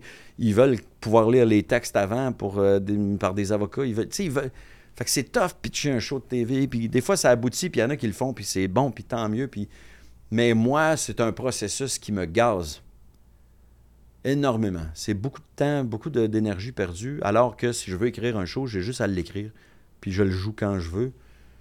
Je vais le jouer d'une salle. Je peux louer le bordel. Je peux jouer euh, tous les soirs si je veux. euh, puis euh, une fois que le show est à mon goût, je peux dire au monde bon ben voilà, tu veux-tu produire mon show? Oui, non, ça te tente pas, je vais aller voir l'autre à côté. tu sais. Ouais, ouais. Je suis beaucoup plus maître de ma destinée Mm. en faisant en faisant de la, de la scène. Tu sais. Pourquoi tu as choisi KO? L'offre était euh, la plus avantageuse financièrement. OK. Puis j'allais travailler avec Véronique Trépanier. C'est un, nom que tu aimes beaucoup? C'est une personne que j'aime beaucoup. OK. C'est un nom que j'aime beaucoup. C'est-à-dire que je sais qu'elle est top, mais humainement aussi, c'est une fille que j'aime. OK. Puis Sylvie Savard, ton amie, Mhm. qui était mon attaché de presse avant et qui est maintenant chez KO, ça a joué beaucoup dans ma décision. OK. Je suis un gars de feeling humain. OK. Beaucoup. J'aurais pu rester dans une boîte qui m'offrait un peu moins en pourcentage si ça avait été avec Véronique Trépanier et Sylvie Savard. Ah, Parce que je trouve que c'est plus important, la relation humaine en- au bout de la ligne. tu sais. oui. Mais là, ça a donné comme ça. La boîte m'offrait le meilleur euh, rapport qualité-prix. Ouais, si on veut. Puis, euh, puis je savais que j'allais travailler avec Véronique. T'es-tu toujours de même dans tout? Pas dans tout, mais beaucoup. OK. Je suis un gars qui prend des décisions beaucoup sur l'humain, sur la personne qui. Tu sais, moi, tu m'invites à une émission, c'est qui qui anime? Je l'aime, lui, je vais y aller. OK. Des fois, euh, j'avais des discussions avec Guy, j'avais accepté d'aller à des kiwis et des hommes. Oui. Guy, il est en tabarnak parce qu'il venait de dire non. Pour vrai? Oui. Puis moi, j'avais croisé Francis Reddy sur un plateau, puis il m'avait dit Hey, ce serait le fun que tu viennes faire l'émission. Je dis Hey, Chris, oui. Moi, j'aime. Puis moi, j'aime Francis Reddy. À la base. Je l'ai croisé, puis ce gars-là fait partie des personnes gentilles dans le milieu. Tu sais, tu comprends, des Oui. vraies personnes fins, là. Oui. Il, il fait partie de ces gens-là. Il est fin, puis c'est un gars que j'admire. Puis j'ai fait Oui, je veux le faire, toi. Fait que là, ils ont rappelé Ouais, Laurent, il a dit qu'il voulait que le Guy est en tabarnak. Je viens de leur dire non. Ça donne rien, cette émission-là. Ça, ça fait pas vendre de billets. Puis tu- des kiwis et des hommes, tu sais. Puis là, j'ai fait, ben, euh, moi, moi j'aime Francis Redé. J'ai le goût d'aller faire Ben cette oui. émission-là. Enfin, je vais le faire. Tu sais, Je, je fonctionne beaucoup là-dessus, deux filles le matin. Mais deux filles le matin, il y a un côté marketing aussi. On était bien reçus, mais tu sais que l'émission est écoutée. Tu sais que ça peut faire vendre des billets. Tu fais salut, bonjour, tu sais que ça peut faire vendre des billets. Mais j'irais même en n'ayant pas de billets à vendre parce que j'aime Gino, mettons, tu comprends? Mais toi, en entrevue, t'aimes-tu ça? oui. Ça dépend de l'entrevue. Il y a beaucoup, beaucoup d'humoristes. Ah, moi, si je pouvais jamais faire d'entrevue. Ça dépend de l'entrevue. Si je pouvais faire les entrevues que je veux, quand je veux, j'en ferais plein. Mais des fois, tu vas faire une entrevue, tu vas parler de la radio tantôt. La, la- la- la- la- la première fois que je suis retourné à C'est quoi, Quatre à- minutes. à- après avoir euh, été euh, slacké, c'était pour parler de mon show. Puis je pense que j'avais trois minutes et demie. Quatre Puis c'est, hey, on s'excuse, on a trois minutes et demie, là, Ouais. parce que là, il y a une toune où il y a je sais pas quoi qui a duré Ouais. plus longtemps. Puis tu Ouais. fais, OK, puis tu peux pas enlever une toune? De- Non, ouais, non, c'est ça, on peut pas enlever une euh, Les tounes, là, mon Dieu, c'est comme si tu coupais un bras Oui, oui, à oui. quelqu'un, là, tu sais, c'est... euh, euh, c'est ça que. Puis là, j'ai fait, OK, ah non, ben, qui mange la merde. Tu sais, fait que j'ai. T'es reparti? Non, non, je l'ai fait pareil. Ouais, ouais. Non, non, non, je suis allé En pareil, voulant dire que le prochain coup, Non, tu vas ben, ben, tu vas t'assurer du Ben, minutage. puis tu fais être bon joueur aussi. Tu sais, tu fais, euh, moi, je suis parti de c'est quoi? On a mis fin à notre entente professionnelle, mais je- moi, j'ai pas d'ennemis, je j'ai personne. Ben oui. Fait que je me dis, on est bon joueur, on retourne, puis on est le meilleur invité Non, non, non, possible. mais ça- J'essaie d'être toujours le meilleur invité possible, que personne ne regrette de m'avoir pris comme Hmm. invité. Tu sais, je dis pas qu'un jour, je peux pas être poqué ou malade, mais en général, j'essaie d'être le meilleur invité possible. Fait que, mais c'est sûr que euh, d'arriver à c'est quoi, puis tu fais, on te donne trois minutes et demie pour promouvoir ton show. Non, non, c'était- Tabarouette, euh, tu sais, OK. ben, tu sais, alors que tu vas, euh, tu vois, j'avais fait l'émission le 93 avec euh, Sébastien- Sylvain Bouchard là-bas, puis il m'avait dit c'est-tu difficile pour toi de venir dans une radio qui est plus à droite, toi qui es un gars de gauche, tu sais, puis j'avais dit hey, moi, là, je vais où on m'accueille, puis qu'on qu'on est fin avec moi, là, tu sais. tu sais, Sylvain, c'est un, c'est un chum de cégep. Fait que quand on se voit, on, on se dit pas plus ou moins d'immigration. On, on parle de nos souvenirs de cégep, puis des brosses, puis de, de tel party, puis des numéros qu'on a fait ensemble, puis des jokes qu'on a fait à l'époque qu'on voudrait pas que ça sorte aujourd'hui, puis que, tu sais, on, on a toutes ces choses-là en commun, tu sais. Fait que j'aime bien mieux avoir une demi-heure de jasette avec quelqu'un qui est à l'opposé de moi sur le spectre gauche-droite que de parler à quelqu'un de gauche qui me donne trois minutes et demie, tu sais. Euh, tu sais, je veux, j'ai des shows à vendre, tu sais. Puis j'aime les entrevues, j'aime, j'aime le monde, tu sais, je t'aime beaucoup, tu sais, tu comprends, tu sais. Euh, on, on, se- on se voit plus bien, bien, mais tu sais, à chaque fois qu'on s'est vu, me semble, ça a toujours été le fun. Entièrement d'accord. Puis je t'appréciais beaucoup quand tu étais gérant, puis qu'on était dans le même bureau, puis de temps en temps, j'allais m'asseoir dans ton Ben oui, bureau. ben oui. puis- Non, c'est que euh, des. C'était juste du bon. tu sais, tu m'éclairais des fois de, de- de- ton expérience sur différents sujets, puis différentes affaires. Puis, tu sais, euh, puis là, on parle, euh, on parle de, de sujets qui me passionnent aussi, tu sais, tu comprends? Puis je sais qu'on va avoir du temps. L'humour me passionne. J'aime ça parler d'humour. J'aime ça entendre parler d'humour. J'écoute des podcasts d'humour, beaucoup. OK.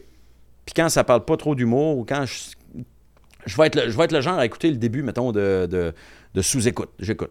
J'écoute si les invités, je les aime. là. Puis j'écoute.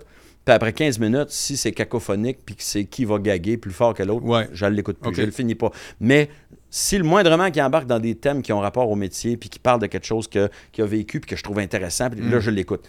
Ça peut être drôle. peut. Fait que t'avais jamais écouté le spécial du gérant zéro. je, je- je- je connaissais le nom, puis je savais que tu avais un podcast parce que j'ai vu des extraits diffusés. Ah, comme tu m'as puis je te voyais au micro, puis je voyais la personne te répondre.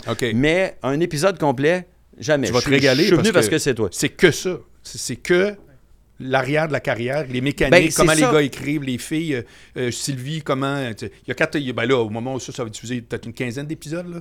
Mais euh, sérieusement, c'est pas pour me vanter, mais. Mais moi, je suis passionné par le pas moi qui métier que parle, je là, fais. c'est mes invités. Mais, mais ça va- c'est exactement le but ici. Ça parle que du métier. Ben, tu ça vois, par- moi, j'avais un podcast que j'ai fait, que j'ai, que j'ai arrêté, mais qui s'appelait Setup Premise Punch. Ouais. Puis l'idée à moi, c'est mon idée, c'était de faire un podcast sur l'humour, sur le rire, sur la comédie, mais pas juste euh, on, on improvise. tu sais. Je m'étais dit chaque émission va avoir un thème. Fait que j'avais un thème, mettons, sur la- l'humour euh, et la diversité. Fait que j'invitais, euh, mettons, euh, ce moment-là, c'était qui? J'avais Preach, puis j'avais Sinem Cara. Puis on parlait de c'est quoi être une- euh, un humoriste de la diversité. Puis j'avais un, j'avais un épisode sur la vulgarité. J'invitais deux humoristes qui avaient une opinion sur c'est quoi la vulgarité en humour. Fait, que- fait que ça, c'est des thèmes qui m'intéressaient. J'aime ça entendre parler d'humour. Puis euh, j'aime ça quand, quand on est capable de d'être intelligent aussi. J'aime bien, moi, qu'une personne écoute un podcast puis se dise Chris, il est pas cave, lui. c'est pas un épais. int- Je trouve ça bien plus intéressant d'entendre. euh, je sais pas, moi, Phil Roy, je l'ai vu dans un podcast avec Marie-Claude Barrette récemment, puis il a parlé de, l'enfant qui a perdu, puis tout ça. C'est pas parce que je veux du human puis que je veux être ému, là, c'est parce que je veux entendre un gars avoir un propos, avoir une opinion intéressante et intelligente, puis avoir quelque chose à raconter, tu sais. On le sait qu'il est drôle. J'ai pas besoin d'entendre un podcast Non. où il va gaguer puis puncher à l'infini, tu sais. Puis, euh, tu vois, sous-écoute, il y a un peu tout ça. Il y a le gag, mais il y a aussi des hosties d'histoire. Il y a des invités extrêmement intéressants. Mais je me donne la liberté de flusher après Ouais, 15 ouais, ouais. minutes euh, si Non, jamais. tu sais, Quand tu sens là, que les sont sous puis qu'il y en a un qui veut puncher. Puis finalement, moi, ce qui me frustre dans un podcast, désolé Mike, mais c'est quand quelqu'un raconte quelque chose. Puis là, l'autre invité ou l'animateur a un, un flash de gag, fait qu'il punch. Puis là, l'autre punch, puis l'autre punch, puis là, finalement, on connaîtra jamais la fin de l'histoire. Et c'est que ça me fâche? OK. J'écoute ça, puis. Ouais, mais qu'est-ce qui arrive au gars? Il est-tu mort finalement? Voyons, Asti, voyons. euh, reviens, revenez sur ça. Moi, c'est ça que je veux savoir. Ouais.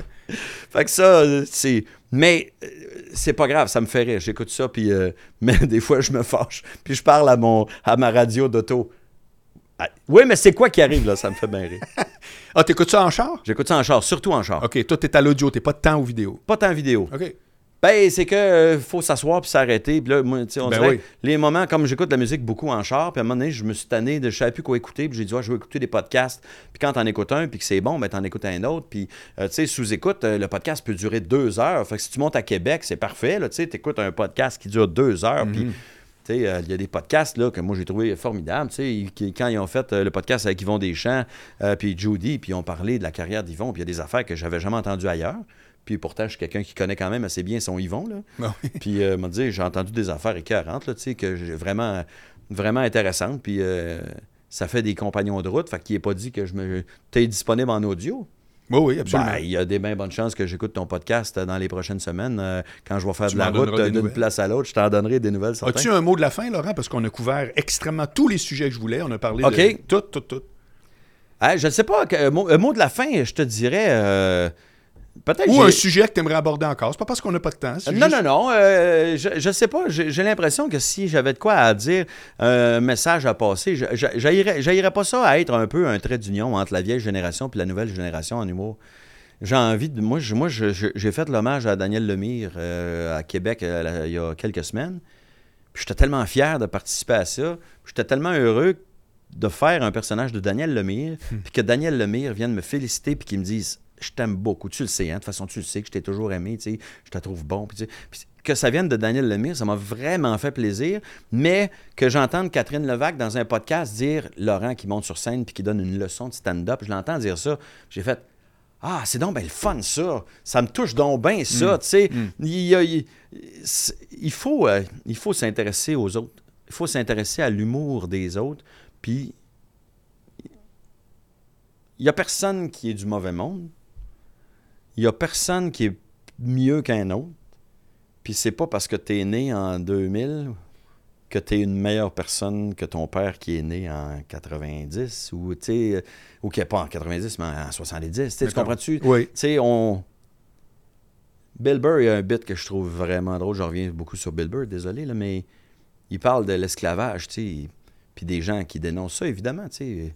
C'est normal, on dénonce l'esclavage, tu sais, tu comprends?